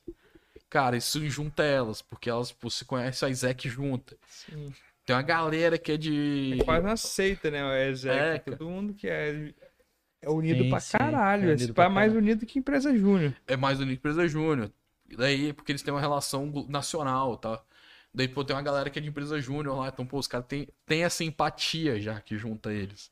Pô, o João, que é do, que é do meu time lá, ele foi presidente da Federação Gaúcha de, de Empresa Júnior. Pô, o quanto que ele é, tipo, sabe como vive as empresas júnior, que ele vai conversar com alguém que era, tipo, empresa júnior também, o quanto que ele já sabe a relação dos caras, aí, pô, a empatia já funciona mais e já tem o primeiro assunto. Que é, pô, não tenho contato, pô, vou colocar, com- tô aqui só eu e Lindoso, a gente vai ter que conversar, velho. Sim. Daí o que o Vini falou, acho que esse, negócio que eu achei legal pro caramba, que é, se quer alguém contratar alguém, você vai querer se perder um voo, você não vai ficar É. puto de estar com ele. Vai estar de saco cheio de estar com aquele cara, né? E aí, é, pô, mas tem que ter conversa, e as pessoas É. têm que se levar um negócio legal. Então, tipo, hoje começou duas pessoas novas lá no Manda, e normalmente a gente dá, tipo, boas-vindas no Slack, né? Então, tipo, entra todo mundo no Slack. Cara, hoje foi a primeira vez que eu contei, tipo, de todas as pessoas, fiz a mensagem boas-vindas, que era do meu time. É, teve, acho que duas ou três pessoas que em menos de 10 minutos já tinham mandado bem-vindo, tá, tipo, mandaram mensagem um monte de mim. Deus me falando, pô, tô recebendo mensagem no privado aqui pra falar sobre isso. Então, tipo, pô, falei, a gente criou uma, uma cultura que é tipo, cara, traz gente pra perto, é, tá todo mundo distante, então quanto mais perto você conseguir deixar as pessoas com você, vai ser mais legal. Sim. Então é. Porque a gente vive um mundo muito doido. Você não sai de casa porque é home office. Então você não tem, aquele, não tem aquela chavinha que você vira, pô. Peguei um ônibus, saí de casa, me arrumei, entrei no escritório, no, no outro escritório, tipo, daí a chavinha virou trabalho. Sim. Daí eu tô saindo do trabalho, casa. Você é essa chavinha, você não tem essa chavinha, né? Você tá dentro de casa. Então, como é que você torna isso bom e mesmo assim você tá querendo uma, um resultado bom das pessoas? Eu não, eu não acredito hoje. eu Acho que não vou, acho que eu ainda tenho que o melhor resultado possível é a pessoa 100% home office.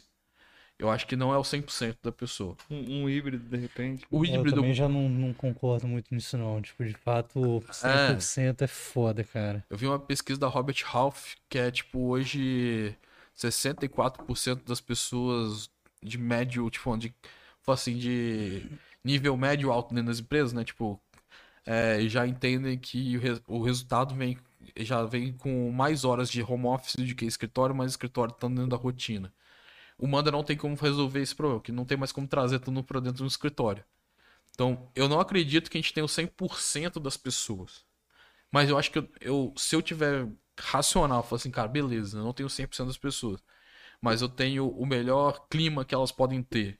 É, eu tenho o melhor ponto que eu consigo gerar de valor para elas, que elas estão aprendendo estando aqui. Elas estão tendo um nível de empregabilidade em algum momento muito maior do que elas tinham quando ela entrou.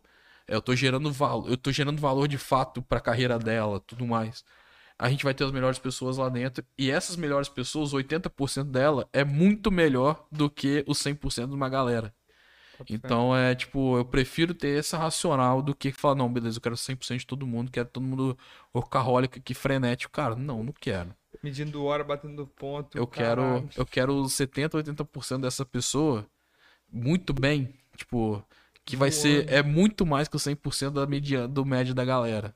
Então hoje nosso papel é muito mais de conseguir conquistar esses talentos que a gente compete com muita gente pra ter esses talentos, mas é muito mais ter o talento e mostrar pra ele, cara, home office é legal. É, cria ambientes bons, pô, eu crio um ambiente mega legal dentro de casa pra poder fazer meu, meu Pô, eu faço call o dia inteiro, videoconferência o dia inteiro, pô. Eu tenho um espaço bem legal em casa. Eu criei um ambiente mega- super legal. Então cria esse ambiente, a gente vai ajudando a criar esse ambiente, vai, tipo, tem... A gente tá com algumas políticas construindo agora de... Quando a gente não tem escritório, não tem que ficar bancando escritório, né? Tipo, ah, mas como é que eu dou ajuda de custo pra comprar uma melhor mesa, uma melhor cadeira? Quando é aqui de Vitória, tipo, a gente tinha um escritório antes, e, tipo, então tem muita cadeira lá no escritório. Então, tipo, alguém que trabalha aqui em Vitória que quer, me- quer cadeira, mano? Beleza. Vou pegar o carro e entrego você. Eu pego lá do escritório a cadeira e levo. Porque eu não tô usando mais. Então, é- é conseguir criar esses, ter esses 80% da, da galera, mas sim, da galera muito boa, assim, e que seja massa estar junto. Esse é hoje quando eu olho pro, pro mercado, foi, cara, beleza, eu entendi que eu não vou ter 100% de mais ninguém, que é o que a gente preferiu. Sim. Mas eu não gasto hoje com escritório. Não tenho, eu, tenho, eu pago aluguel porque eu tenho um escritório lá porque eu acho legal de vez em quando eu trabalho no escritório. É, então, tipo, a gestão meio que de vez em quando tem algumas rotinas lá. Tipo, esse sábado a gente tá lá no escritório pra decidir algumas coisas mais estratégicas. Então, é, mas eu não tenho, não é tão caro. Tipo, hoje eu não preciso mais ficar na, eu ficava dentro do, na Rede da Penha, no, no, um dos principais pés da Rede da Penha que eu ficava. Antes vocês não chegaram lá no escritório Sim, anterior. sim, sim. Chegaram? sim. Era, eu ficava no impacto Ali do lado da empresarial. ponte mesmo. É, então, tipo, era ali é maravilhoso. O escritório era lindo, velho. Tipo, eu não preciso mais ter aquele escritório maravilhoso, porque eu não, não recebo ninguém lá, pô. Então, eu não preciso mais manter o escritório maravilhoso. Na consultoria, aquilo ali aumentou em cinco- ah, mais de 200% do valor, de- do valor da consultoria que a gente cobrava, por estar ali. Pô, agora é em Maruípe, do lado do. Do lado do, do, do hospital ali, super tranquilinho, não tem nem nada, assim, tipo, prédio mega tranquilo. Pô, maravilhoso, não preciso ter mais isso. Então, pô, reduzir meu gasto com isso. Não preciso pagar é, uma baita estrutura de TI pra manter todo mundo lá. Cara, tá todo mundo em casa. O que eu pago é, cara, eu pago o notebook pra chegar na casa da pessoa que precisa. Então, eu reduzi os custos e vou ganhar outros de outras formas. Mas é, é o mundo que é o novo normal que a gente tava falando lá, que eu falei, cara, não sei nem mais rela- se é novo ou se é o normal mais. É o novo normal, tipo, eu acho que vai ter. Você tem que saber se adaptar a isso. E acho que ganhar, você querer ter o 100% de todo mundo ali vai ser duro, assim, vai ser uma batalha que você vai ter que é, concorrer com muita coisa. E se você quiser ser, tipo, ah, não, eu quero ser o protagonista da vida das pessoas, é, acho que é que demais. despender um baita esforço, né? Eu acho que é uma batalha perdida, sabe? Eu acho que, tipo, o sonho da pessoa é mais forte que o trabalho dela, porque pode ser que o trabalho dela seja parte do sonho. Mas ela sonha muita coisa. É difícil você falar, não, eu quero ser o principal sonho. Eu quero que a pessoa entre aqui na empresa, ela vista a camisa, mas é que seja o sonho do resto da vida dela. Ainda mais se a pessoa for generalista aí, né? Não, esquece, essa daí não vai. Não vai.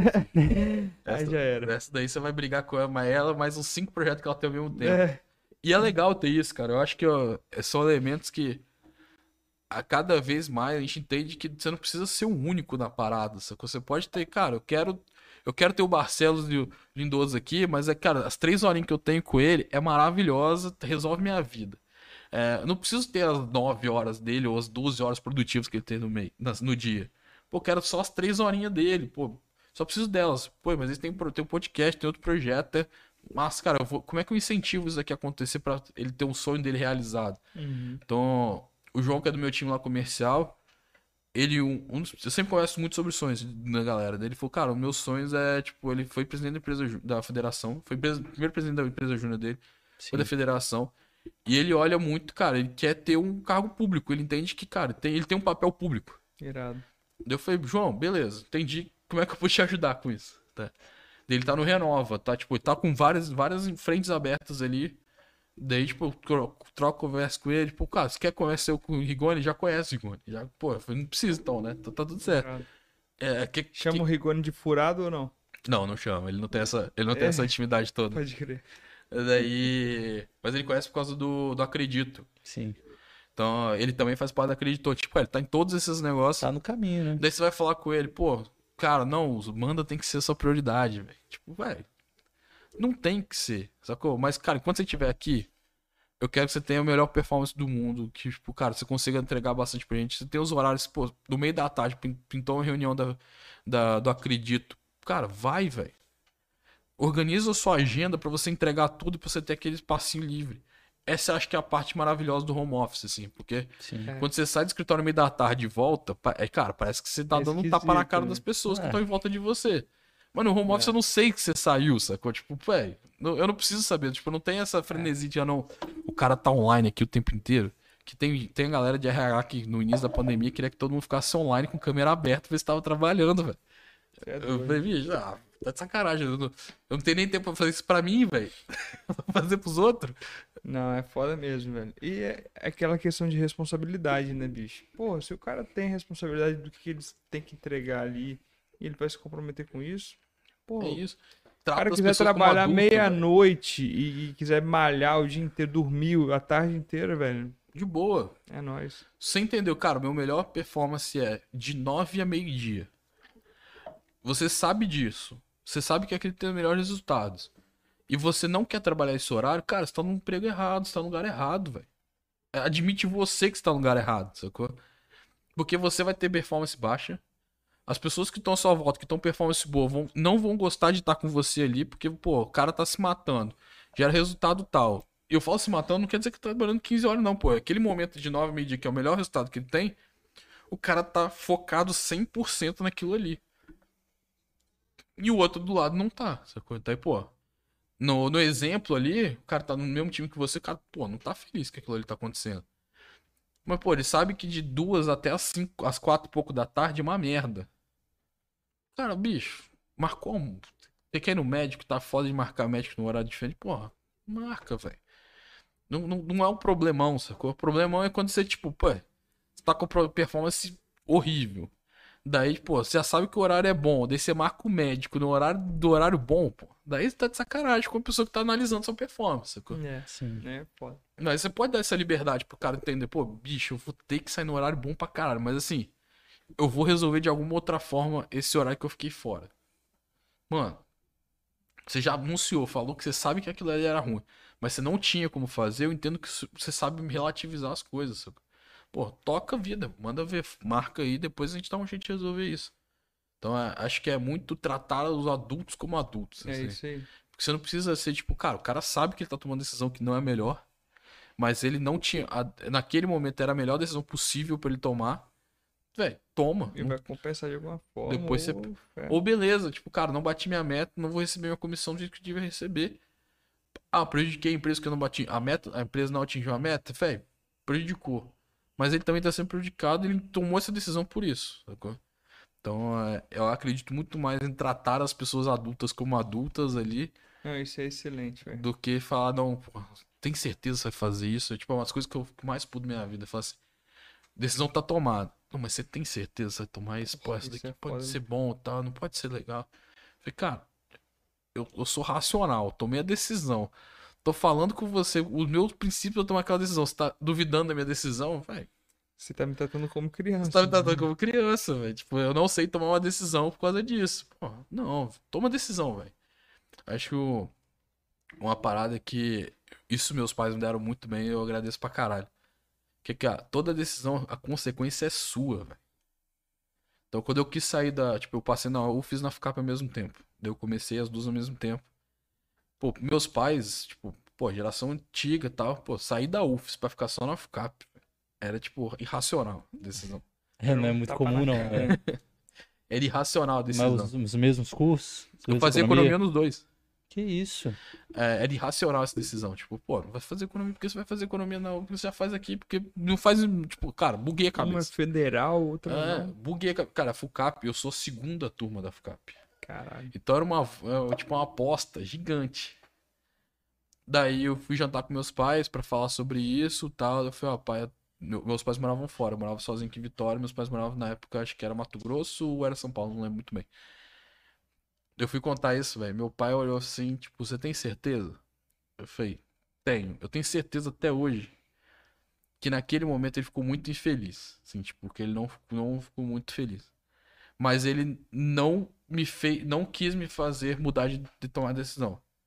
Ele ficou, tipo, puto, com certeza.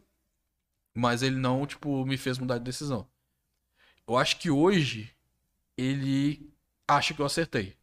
Eu acho que eu acertei, tá? Tipo, no- é, nesse momento todo. Assim, pô, foi a segunda turma e tudo mais, mas eu tive uma formação econômica e acho que psicológica de, de conhecer o melhor que tinha no mercado, me desafiar a estudar o- as coisas que estavam acontecendo de fato no mercado, de, no mundo, assim, tipo, olhando o globalizado. Conhecer, a FCAP é muito boa, não é só por causa de, de, de curso, não. Você tá estudando com as pessoas que possivelmente vão ser os donos dos lugares aqui de Vitória, assim. Então, tipo, então você tem um ganho network muito grande. Então, cara, minha decisão não tinha pensado network. Não tô falando, hoje eu entendo que tinha network. Mas na época eu não tinha pensado, não. Hoje eu acho que eu acertei pra caramba. Eu acho que meu pai entende que eu acertei pra caramba também. Então, é, pô, minha, minha forma de pensar ali, ele entende muito que eu acertei. Mas na época, eu falo, mas ele me deu essa base, assim, cara, toma decisão. A consequência sempre vai ser minha. Irado, velho. Não vai, não vai ser tipo, ah, não. Vai ser dele. A consequência podia esbarrar nele um pouco também, mas assim. Mas era muito mais minha do que de qualquer outra pessoa. Então eu acho que E é, ele é tra- tratar os adultos. tratou como adulto, é isso aí. Isso. Eu tinha 18 anos, era difícil tratar como adulto, mas. Não, pô, mas ter- tem uns, tem uns moleques que se dá pra tratar como adulto com 18 anos, tem uns moleques que não. É, Tem tem 23 sempre... anos de é, idade, você fala que assim, até não, com- faz isso não, irmão. irmão, irmão. É, pô. Não, não, não faz isso não. Até queria te tratar como adulto, mas não tá dando. É. Cara, mas que baita decisão difícil, hein, Zé. Foi doido. Tá louco. Mas na época, é louco, né? Quando você tem 18 anos, pra mim não foi difícil, velho. Pra mim foi uma decisão, tipo, tava puto de ter que acordar cedo pra ir pra faculdade de manhã. Faltava um monte de aula, porque tinha- era tipo 7 da manhã, ficava, acabava às 10 e pouco. Ia dormir um, uma e pouco, duas horas da manhã, pra acordar, tipo, 6, era uma merda. Tipo, a minha, minha tarde vazia, tipo, dormindo pouco. Então, tipo, eu dormia à tarde. Daí, pô, foi Você uma. sentiu um vagabundo, né? Porque tava É. à tarde. Ah, mas com 18 anos é difícil também sentir muita coisa, né? É difícil, é, velho. Com 18 anos, tem tanta pressão assim, Na não. verdade, eu não ficava tão vazio, porque eu sa- da FUCAP, na saída da UFS, o pessoal, tipo, ficava fazendo as coisas. Eu já ia da UFS pra FUCAP. Então, Pelo menos ali não tinha muito trabalho, É, né, pra ir nenhum. pro outro. daí, pô, mas foi uma baita decisão que eu entendi. E hoje eu trato muitas pessoas assim, falei, velho, você sabe, tem certeza que tá fazendo? Beleza, se eu entender a decisão, cara, mesmo que eu não entenda, a decisão toma. É, eu sou um cara bem cabeça dura com algumas decisões. Tipo, cara, minha decisão acho que é essa e vambora com a minha decisão. Mas hoje eu entendo muito mais, cara, toma essa decisão. Se eu entender que você não vai matar o negócio ou suicidar, fala assim, cara, tem dois tipos de erro que você tem que tomar cuidado. O cara vai suicidar, você não pode deixar.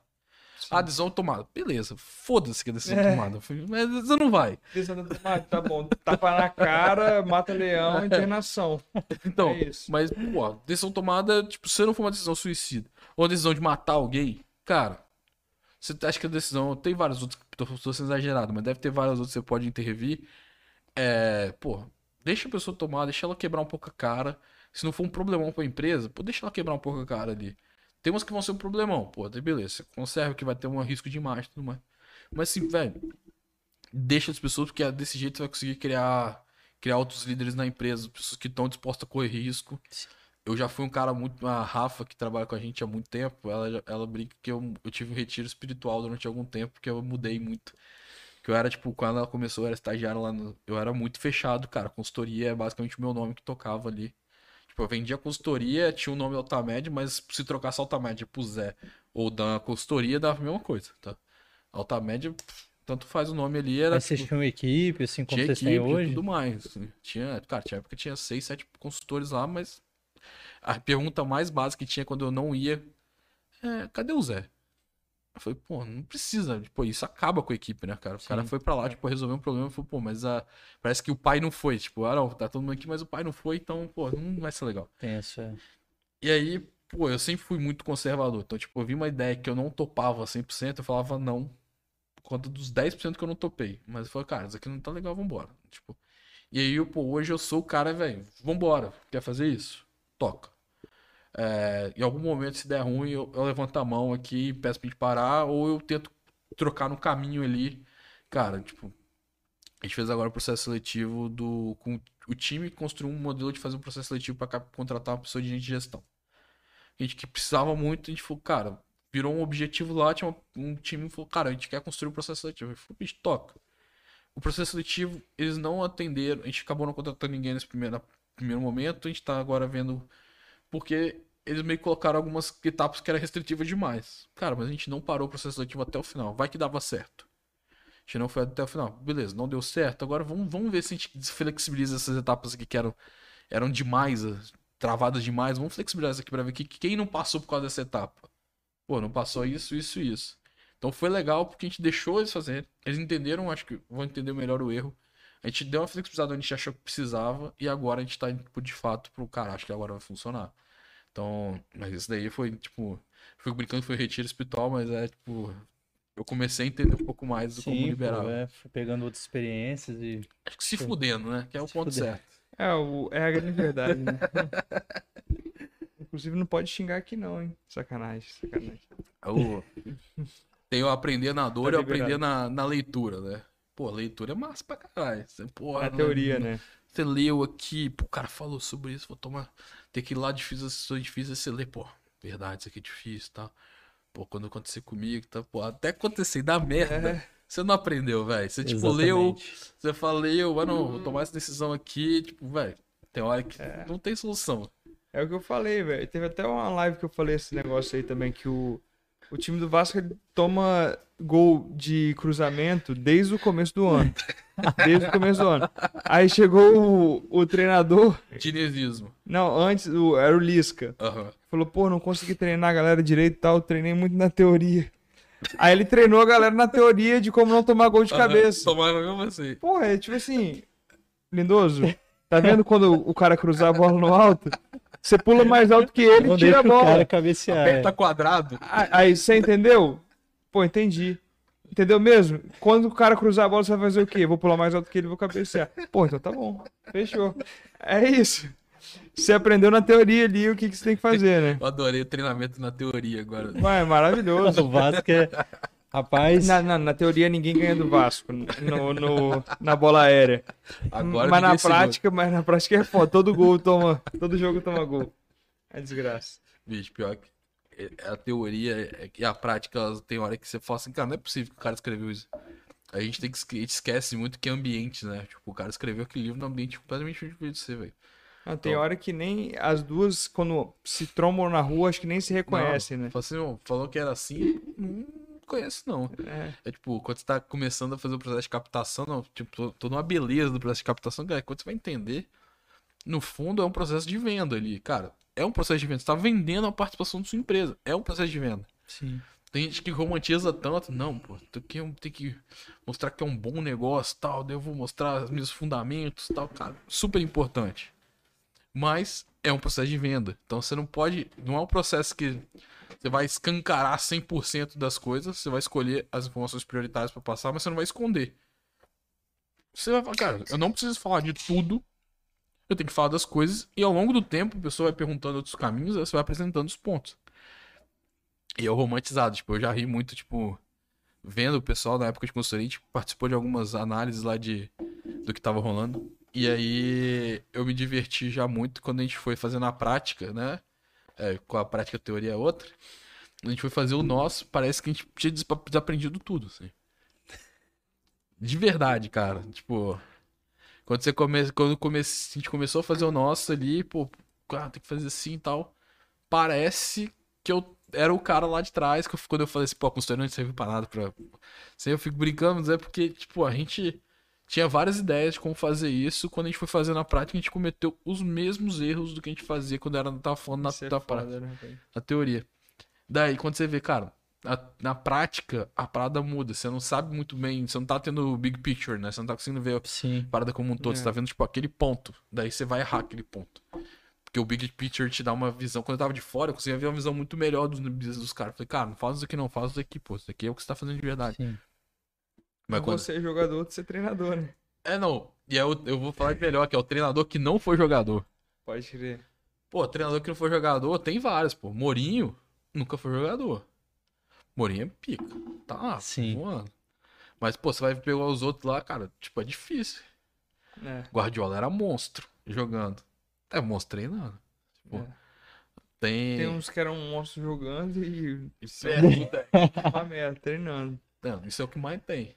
Isso é o que mais tem, exatamente. Né? Porque o cara fala assim, não, eu, deitava, eu sei se fazer os caras deitar também. É foda, né? Imagina lá Pelé dando ó, um treinamento. Pô, deixa aqui, Pô. ó. Você pegar aqui cabeça e faz o treinamento técnico. Pra, Só teoria, É, hoje na é teórico. E, e é que, bicho, lembra da época que Romário era treinador e jogador do Vasco ao mesmo A melhor, tempo? melhor parte. Caralho, isso era bom demais, velho. O cara, tipo assim, era treinador. Ô, Galera, tá vou entrar em campo. Alguém segura Tirava o casaco ali, vou me escalar. E entrava. Pô, isso era bom demais. Mas ele, será que ele contava como banco? Não sei. Porque na velho. época só podia cinco no banco, né? Isso aí é uma coisa que tem que pesquisar, Tem que velho. pesquisar pra ver se ele era o sexto Pesquisar. ou só podia ir mais quatro. Caralho, era muito bom. O cara, o treinador ali. Tá faltando eu. Tá faltando eu aqui no time. Tira o casaquinho aqui. Será que o Renato Gaúcho tem essa visão até hoje? Eu acho que ele olhando deve. assim, Puta merda, se eu tivesse ali, tinha feito aquele gol, né? Pô, mas Vou é tirar o porque, Gabigol. é porque ele não tem. Ele tem Gabigol, Pedro, É tem uma galera né? boa, né? Mas acho que se tivesse um.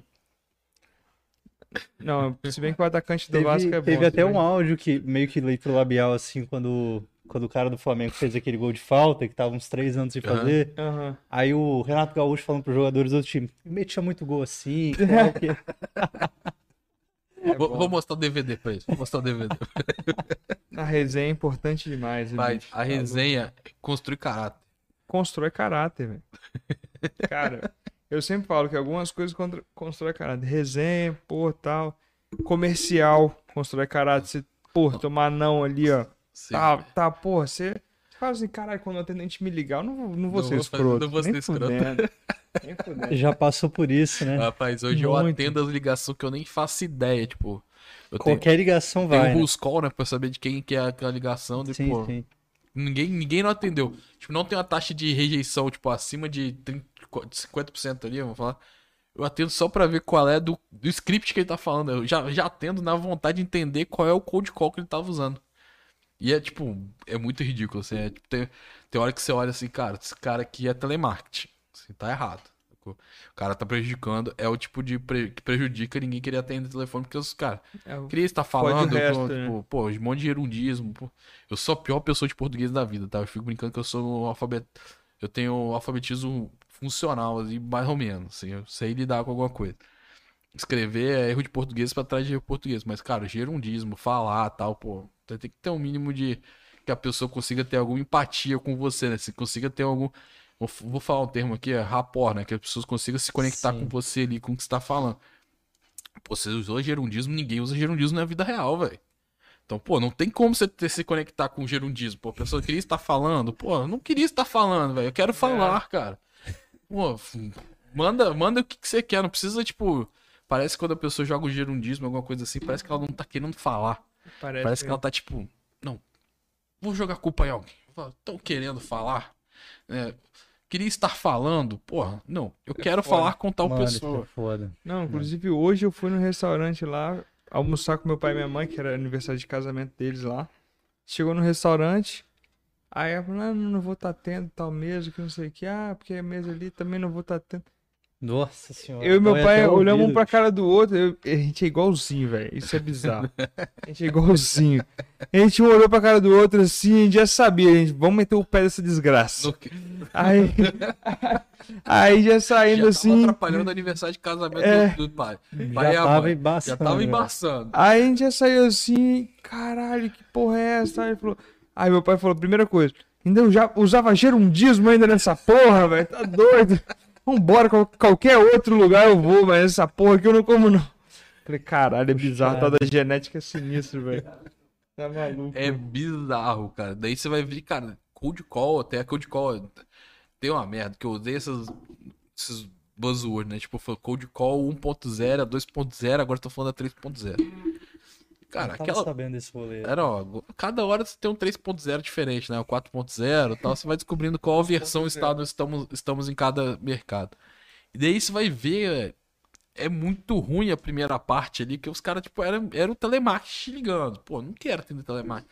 O cara nem sabe quem eu sou, não, tá, não planejou nada. Tipo, o, o ICP, né? Tipo, o cara que ele tá ligando, co- como é que é os, o, que que ele tá fazendo e tal. Pô, foi uma merda de ligação. Você resolve muito, puto, me dá aquele baixal. Cara, você vai ver os code calls bem feitos, pô. A gente tem, o, a gente tem a consultoria da Golf Machine que é muito legal. Daí o cara, o Jorge, que atende a gente lá na parte de cold call, como é que faz a abertura de porta. Cara, ele ligando, quando ele faz, tipo, simulação com a gente, fala assim: Porra, eu contrato, contrato agora. Porque é tipo, parece que ele tá te abraçando, falando, porque ele entendeu cada gatilho que ele precisa soltar na hora certa ali. E quando você solta uma objeção, parece que ele tá te contornando a objeção, parece que ele tá te, tipo, não, cara, deixa eu te explicar melhor, acho que você não entendeu tão bem. Treinou, né, cara? Profissional. É, e é natural do cara. assim, você vai Sim. vendo que as pessoas, quando começam no cold call de verdade ali, tem essa liberdade, a- começa a entender o processo, eles fi- fica natural o processo pra eles. Então, tipo, cara, se fosse, eu não tenho interesse. Eu imaginei que você não tivesse interesse. Por causa disso, disso, isso. Eu falei, caralho. Você... Daí, tem, daí você vai ver conversar coisas que tem framework pra poder quebrar a objeção. Daí você, pô. Tem que fazer uma coisa muito espontânea primeiro, depois você contorna. Pra poder quebrar o cara. Tipo, eu imaginei que você não tivesse interesse porque você não conhece o que eu tô falando. Então, pô, deixa eu te explicar.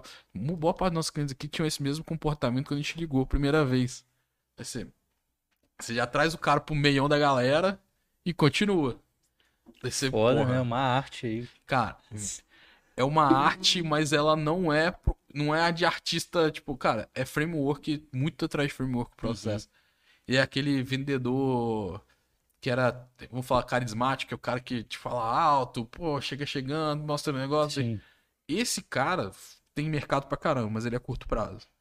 Esse cara que é o do framework, tipo, entende processo, analisa de, Disciplina, né? disciplinado pra entender qual que é o, o que converte, cara, converte e falar assim, meu mercado aqui, ó, eu se eu for me- é, se eu for mais formal com esse mercado vai converter melhor, então os scripts são mais formais. Não, pô, se eu vou ligar pra marketing publicidade tem que ser mega, quanto mais informal vai trazer mais conectividade. Quando você começa a entender isso, é tipo uma, a cabeça explodindo porque o, te- o telemarketing morreu e os caras estão entendendo que agora, tipo, eu tenho que fazer ligação pro perfil do Lindoso.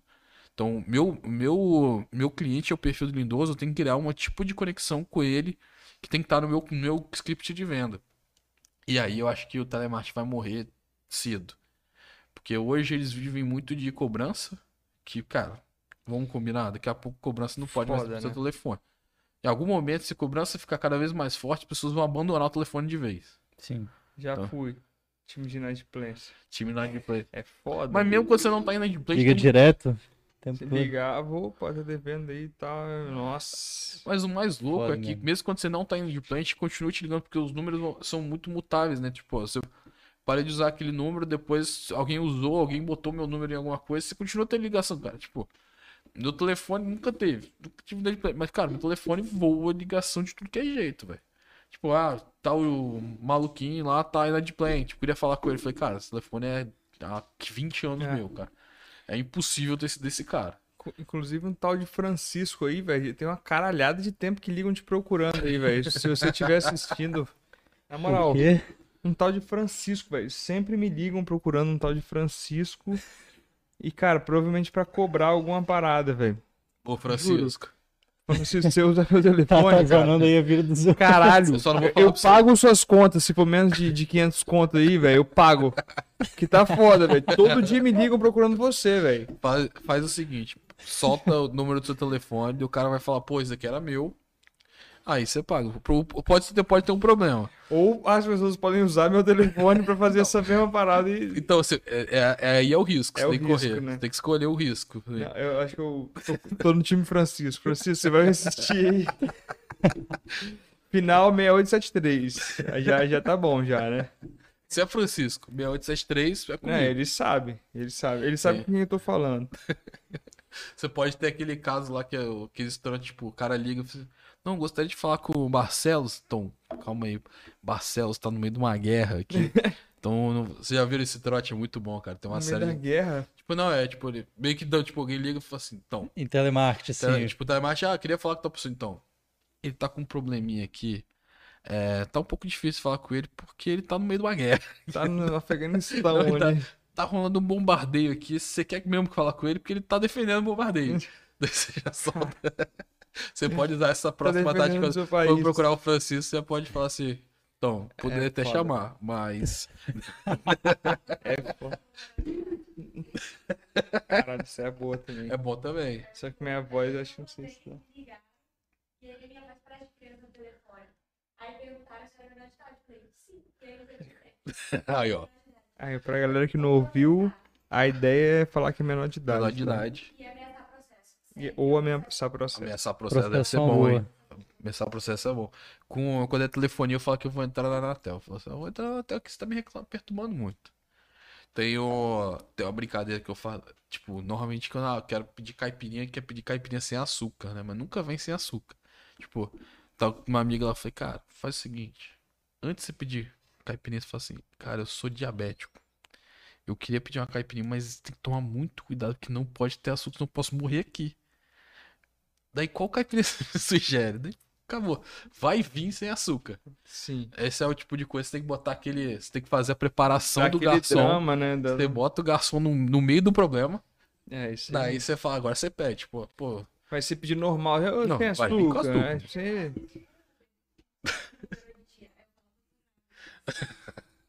Aí, ó, caralho, tá Esse, só, esse só eu não vou divulgar. pesada. Ainda bem, ainda bem que o microfone não pega. Galera, ainda bem que Só tática pesada, mano. Não, vou trazer ela pra, pra cá, porque as táticas estão cada vez melhor.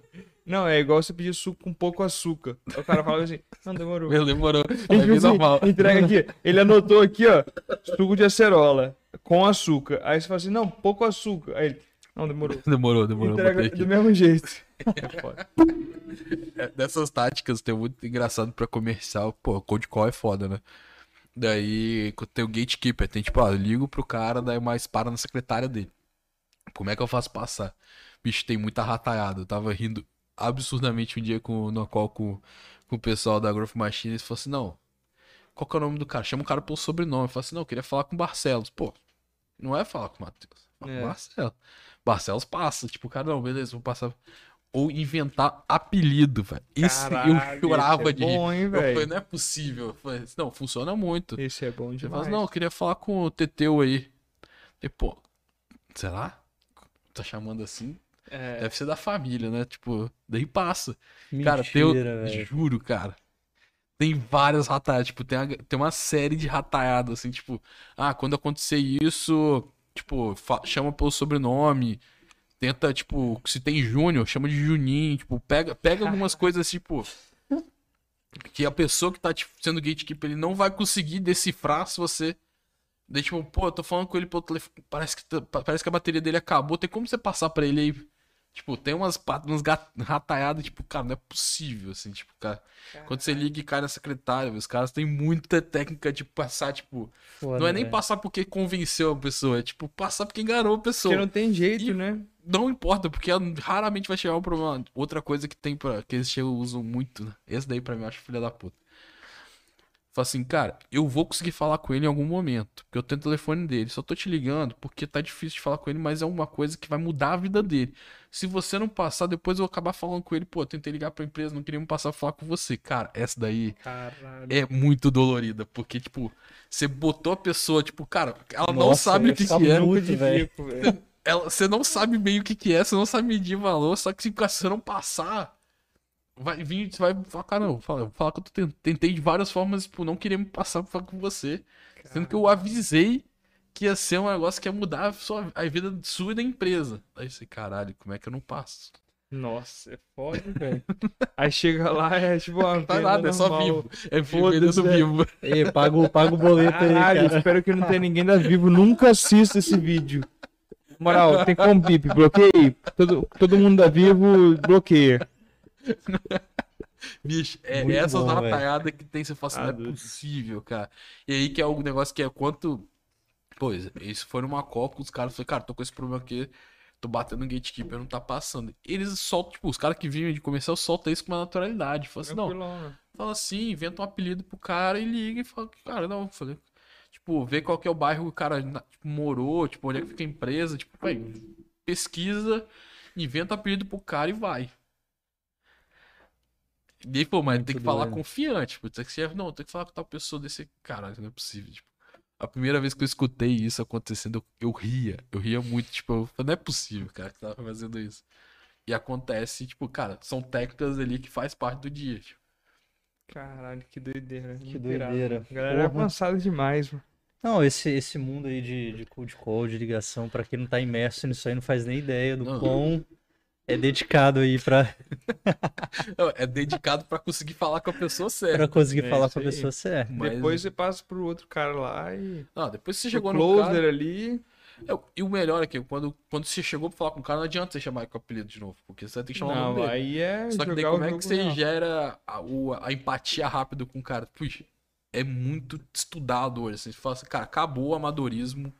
De quem faz isso vai parecendo telemarketing. Mas Acabou você- o amadorismo, cara. se você quer realmente ser, tipo, profissional ali, cara, você tem que conseguir entreter muito, muito, muito o cara pra ficar ali. E o cara escutar, tipo, 15 minutos de ligação. Cara, 15 minutos de ligação, se transcrever, acho que dá um livro. Hum, Dá.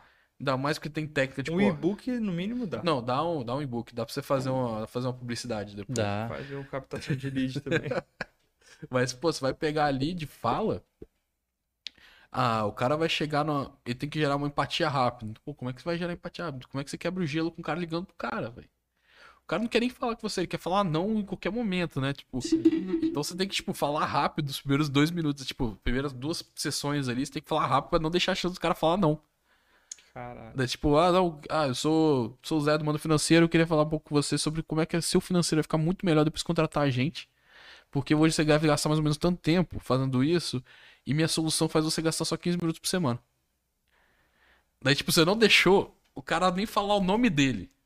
Daí depois fala, cara, eu te mandei um e-mail, você chegou a dar uma olhadinha no seu e-mail?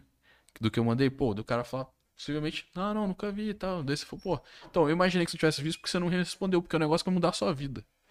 Daí, tipo, não mudar a sua vida, porque mudar a sua vida é muito forte. Mas, pô, você pode chegar assim, pô, quer mudar, é, ia melhorar muito o seu negócio. Então, imaginei que você não tivesse lido. Se tivesse lido, você ia me responder com certeza. Daí, tipo, pô, você vai jogando o cara pro. Você vai encantando o cara ali, porque o cara não consegue falar. Porque como ele vai falar não pro negócio vai mudar? Vai mudar o negócio dele. Vai fechando o cerco ali, né? E é, é difícil, cara. Daí, tipo, tem spin selling, daí você tem, tipo, técnica de spin é maldosa. Aqui acabou. É, técnica de spin é maldosa, porque spin, tipo, é, você já deve ter visto spin na Sim, vida. sim. Pô, spin é, tipo, situação, problema, implicação e necessidade. Você faz o cara admitir que tem a necessidade ali. E, tipo, você vai. E você vai, vai, tipo, cercando, né? Primeiro você vai fazer a situação, pô, é você que faz o financeiro hoje da sua empresa? Daí, pô, o cara vai. Normalmente é, porque a gente vai prospectar empresas pequenas. Daí não, sou eu sim e tal. Pô, quantas horas mais ou menos você gasta, tipo, de problema? Quantas horas mais ou menos você gasta fazendo financeiro? Daí, pô, vá. Cara, essa quantidade de hora que você gasta fazendo financeiro, você acha que empregado no crescimento da sua empresa geraria quanto de resultado? Daí você tá na implicação, você tá, tipo, cutucando já. Daí na necessidade você já apresentou, tipo, cara, imagina se tivesse alguma empresa que tocasse isso. Quanto de valor você gera, geraria pra sua empresa? Você passou no- num caminho ali que, cara, você vai. Se o cara tinha um pedacinho dessa dor aparecendo, puxa tudo, assim. Tipo, cara, claramente o cara já olha pra fora e fala, puta merda, vou ter que conversar com esses caras. E a gente usa muita técnica de fazer. Tem que tocar em dois problemas do spin. Uma só deixa leve, você toca em duas. E você acerta as duas, cara. O cara, tipo, fica muito. Porra, é- tem que, tipo, daí você já falou, cara, você tem dois problemas que a gente identificou aqui, assim, gente- você mesmo falou que a gente poderia geraria muito valor. Vamos conversar um pouquinho mais. Deixa eu te apresentar o João aqui pra te. Pra ele vai desenhar melhor o cenário, como manda poderia resolver esse problema pra você tal. Você vai vendo, tipo. É, um, é, uma, é uma valsa ali que tem um que tá guiando a valsa. Quando você faz direitinho o cold call, assim, tipo. É uma valsa que, tipo, tem o cara dominante e tem uma pessoa que tá andando junto com você. Porque a pessoa que é muito experiente fazendo isso mais, o cara já sabe como é que, tipo, dribla o cara pra ele falar. Vai falar, não, não vou deixar ele falar. Pode crer. Então eu vou continuar falando. Caralho. Até o cara apertar o botão vermelho aí, beleza. É tipo, ó, até o cara fala, bicho, eu não tenho tempo. Daí o cara Entendi. corta ali. Entendi. Sim, claramente, boa parte das ligações não em nada, sacou? Mas assim, quando o cara já tem um pouco mais de preparo ali, pô, ele consegue uns, uns 5% de. 5, 6% ali de conversão, que é bom pra caramba. Na hora que você tá prospectando um mercado que vai fechar, sacou? E o cara já tomou um primeiro impacto ali. Quando ele vai pro closer, o closer já, tipo, ma- já tá feito o negócio. Sim. Tipo, ele vai finalizar. É só vai finalizar ali, tipo, cara, tá tudo muito lindo. Então o comercial, assim, é para mim, vi- virou uma, uma- um. Tipo, eu falo com muito amor ao negócio. Porque, tipo, eu olho pro- pros processos, como é que funciona e tudo mais. Cara, aquilo ali é um, um mundo muito mais profundo do que eu olhava pra parte financeira. Falei, cara, isso aqui é, tipo, tem neurociência. Os caras, tipo, você vai, vai estudar hoje, você tem que entender, tipo, é, gatilho mental, como é que é o fundamento do gatilho mental pra você poder usar no cara se você quer fazer um tipo de conversão mais rápida. Então, pô, a gente prefere não fazer uma conversão tão rápida. Então, tem gatilho que eu peço pra não usar. Tipo, eu delimitadamente falo assim, cara, isso aqui não faz assim. Porque vai gerar uma. A gente vai conseguir gerar uma necessidade no cara que pode não ser verdadeiro daqui a três meses, não vai gerar churn. É melhor a gente não ter esse custo de churn ali Sim. e trazer um cliente um pouquinho mais aderente do que a gente sabe. Cara, tem coisa que dá pra você, você sabe como é que vai fazer o cara contratar. Sim. Então é melhor, cara, o cara sentiu um. travou um pouquinho ali, pum, você joga essa, essa informação. É, lá na chip também, né? Tipo assim, o, quando o comercial falava que ia vender pra caralho, que não sei o que e tal, a galera do pós-venda ali se Sofria. fudia porque, tipo assim, porra, não, sem ser em vitória, não era tão relevante que ia dar uma venda absurda pro cara, né? Então a gente já sabia que daqui a dois meses, três meses ali, cara também assim, cara, vocês falaram que eu ia vender pra caralho, tô vendendo pouco. E aí? Aí eu falava mesmo assim, caralho, bicho. Só empurrava Corta ali. essa porra, é, velho. Fala que você vai vender ali É. um pouco a mais, uma renda extra. É, intubação. Sim, É. entubava, eu só jogava lá pra, pra bater. Intubação a gente entende, velho. Nossa senhora. Ficou assim, profissional, né? Resolvia isso o dia inteiro.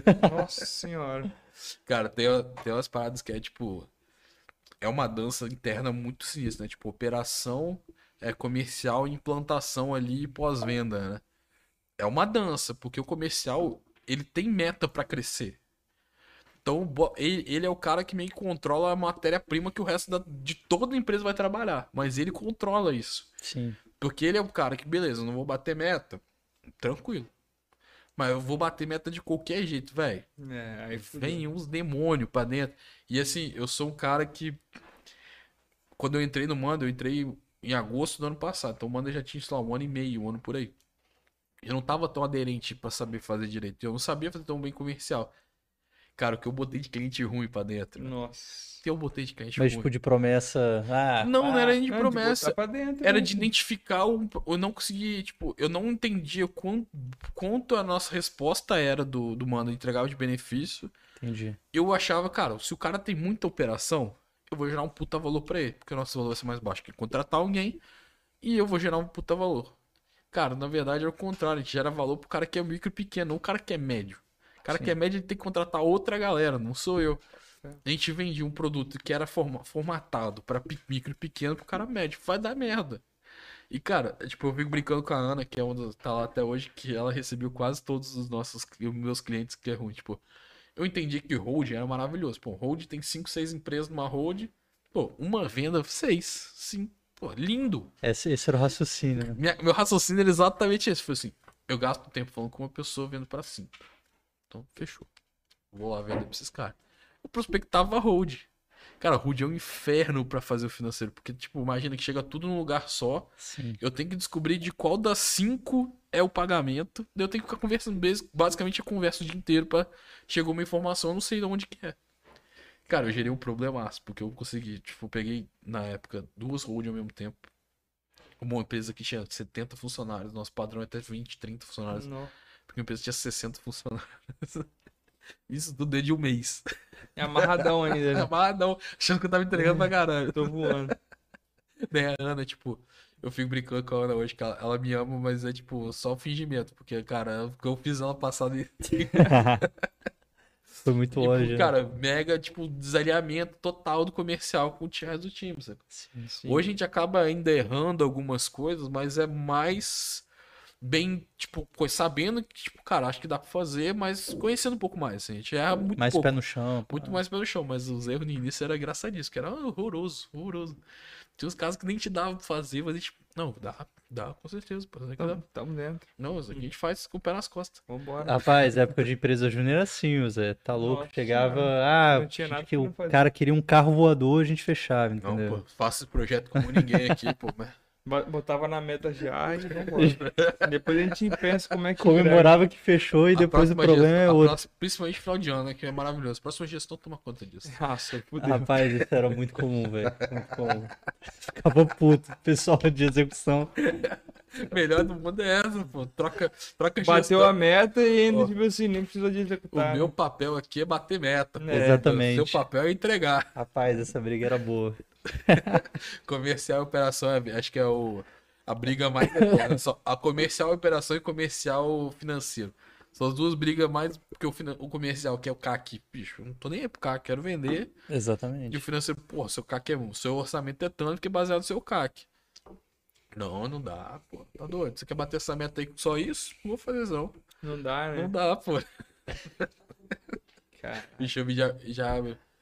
Esses, um ano e pouquinho de manda é muito engraçado, porque eu já vivi todas essas fases que eu era o financeiro brigando. Falei, porra, tá doido, o cara quer tanto. mudou de tipo, time já Mudou era, de né? time, velho. Pô, assim, ó, nem, nem lembro o que vocês estavam falando aí, É. não. CAC muito bom, ó, muito baixo esse CAC aí, não dá. Preciso, contra... preciso fazer isso, preciso botar dinheiro no Google, preciso botar no Facebook, preciso produzir conteúdo. Não, muito pouco esse jeito tá me dando aí. É foda. Igual, porra, quando eu, trabalha, eu trabalhava na Chip, e aí tinha a PEC que gerenciava as paradas que. As demandas lá de TI que iam pra ser produzidas de, da Chip, das DAT, tudo. Aí eu mudei pra Zite. Aí, meu irmão, Quero saber da chip. as demandas que eu tinha pedido na época de chip Tudo errado. ia ser prioridade. Falou, não, não, não, bota da Zite na frente e tal. Caralho. É foda, Não, você virar folha, aqui, né? Bota. Você virar folha é foda. É difícil, cara. Mas É, é, o mas, jogo. mas faz parte. Tô defendendo, tô defendendo o meu melhor resultado. É o jogo. Faz parte. É o jogo, Como Zé. é que é meu angu primeiro, né? Entre minha mãe e a sua chorando, é melhor a sua. Como é que é? Entre minha mãe e a sua chorando, é melhor. É, esquece. Tá doido. Mas, José, cara, a gente vai dar três horas de live. Cara. Passou rapidaço, velho. O Pipe tá quase matando a gente. Tá aí com a cara de O- ódio, bicho né, pra Tá... Dormindo ele não Ai, tá, não, ele tá fingindo. Eu acho que a gente, acho que a gente pode ir para isso aí só finalizar com, com uma última pergunta, que a gente gosta sempre aí de empreendedores que passam aqui, que já viveram aí um tempinho. É, e, pô, Zé, você também deve concordar comigo que esse mercado, assim, de pessoas querendo empreender, tá crescendo muito mais do que da época que você começou. Glória a Deus. Glória a Deus. É, e se você pudesse, sabe, tipo, dar uma dica aí pra galera, o cara que talvez acabou de formar e quer começar alguma coisa. Cara, acredita em vocês. Bicho, acredita na sua ideia, acredita em você. Você é a melhor pessoa do mundo pra resolver a sua ideia.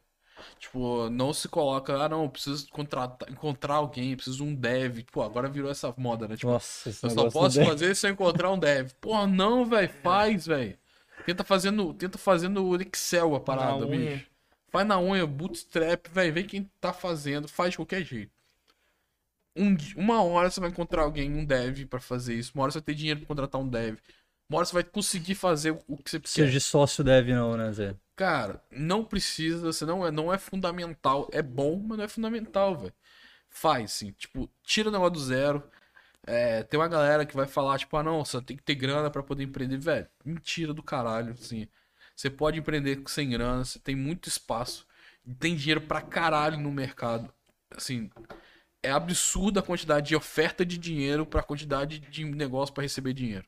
Sim. Sim. E aqui vou, vou defender um pouco o Espírito Santo agora, assim. Cara, tem um fundo soberano vindo aqui, acho que meio do ano que vem já vai estar rodando dinheiro de, de fundo soberano, que é o governo do Espírito Santo recebeu. Tem uma grana que recebeu do Petrobras que ele tá destinando isso pra inovação. Cara, vai sobrar dinheiro aqui. Vai ter acho que é 250 milhões para investimento em startup e em ne- em negócios de inovação. Caralho, Cara, irado. é muito mais dinheiro que tem capacidade de receber o Espírito Santo hoje.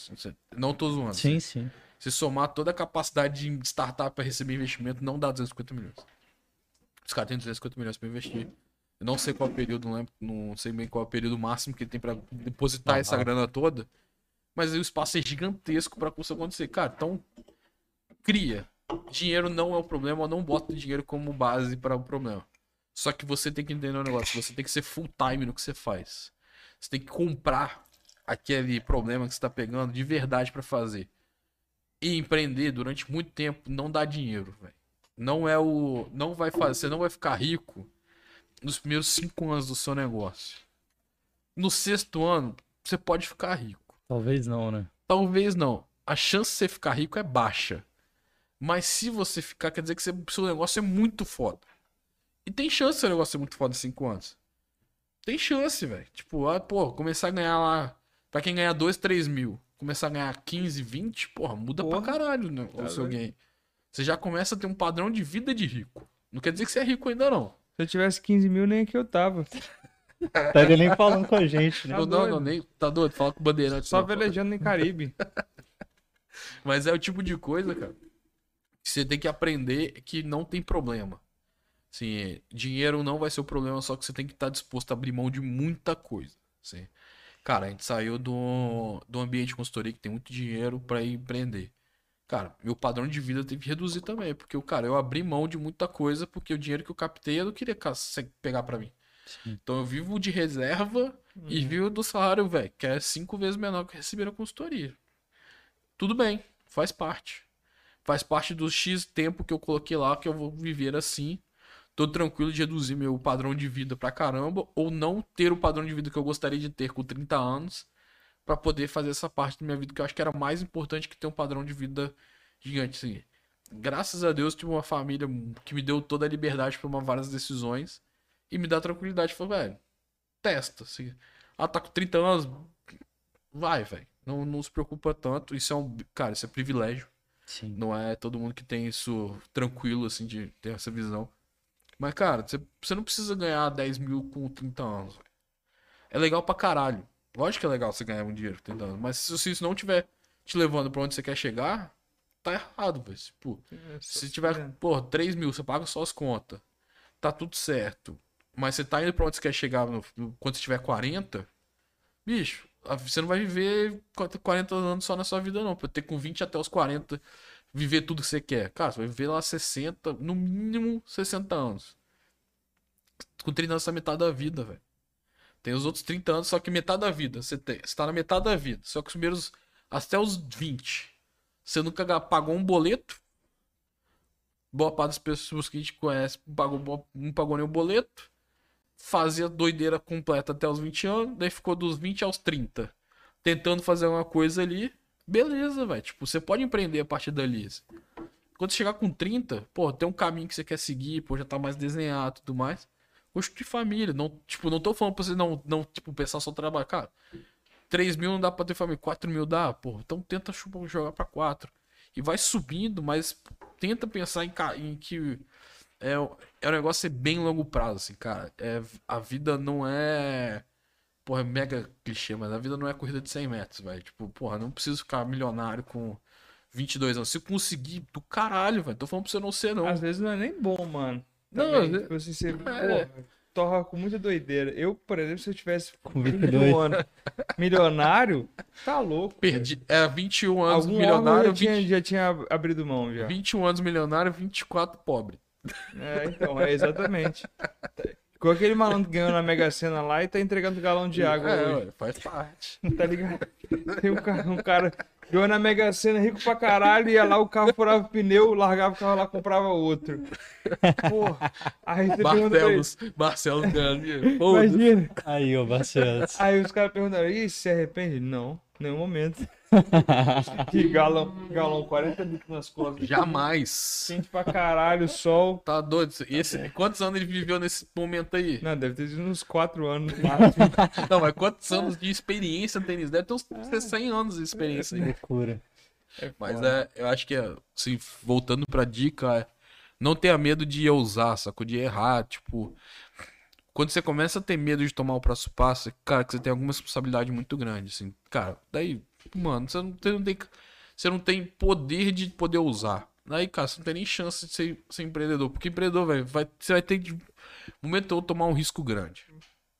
Ou você tem muita grana. Se você tem, tipo, se você tem muita grana, você não tá correndo risco grande. Então, Sim. beleza. Você nunca vai correr risco nenhum, né? É, então, mas daí, É. você- daí você tá empreendendo, mas sem to- correr tão risco, assim. Vou falar que você tá jogando no easy. É. Sim. Tem que jogar no easy, no médio e no, Talvez no um hard. super ali. easy ali, né? Tem gente jogando no super easy. E, cara, não tiro nem uma É. vírgula, tipo, nada do que o cara tá gerando de valor e quanto ele pode ser foda mesmo. Tá- Cara, foda-se que ele era bilionário.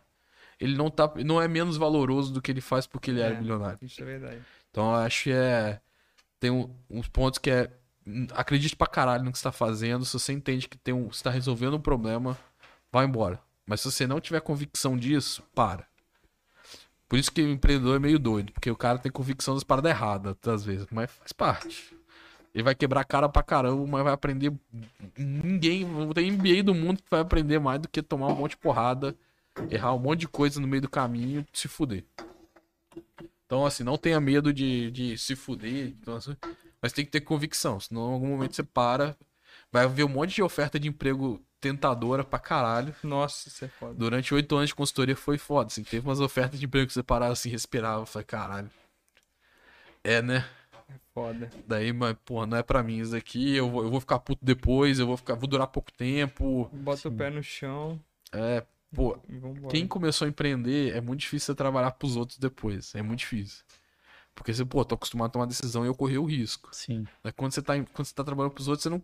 Você pô, quer até correr o risco, mas você não corre risco, o cara não deixa. E aí você, porra, começa a ficar frustrado. Então, assim, acho que o ponto principal é não tenha medo. Você vai errar, toma cuidado só com os erros suicida, com as coisas que vai te matar um processo tudo mais. Aí vai, sim, vai, vai, é legal pra caralho. A- não, o onde você vai chegar, nem sei se é o mais legal, porque eu nunca cheguei lá. Mas a trajetória é legal pra caralho, assim. Tipo, porra, você vai aprender um monte de coisa. Curto o pro- o processo, né? Não curto o resultado. né? É, acho que, cara, você curtir o resultado, vai curtir uma vez só, né?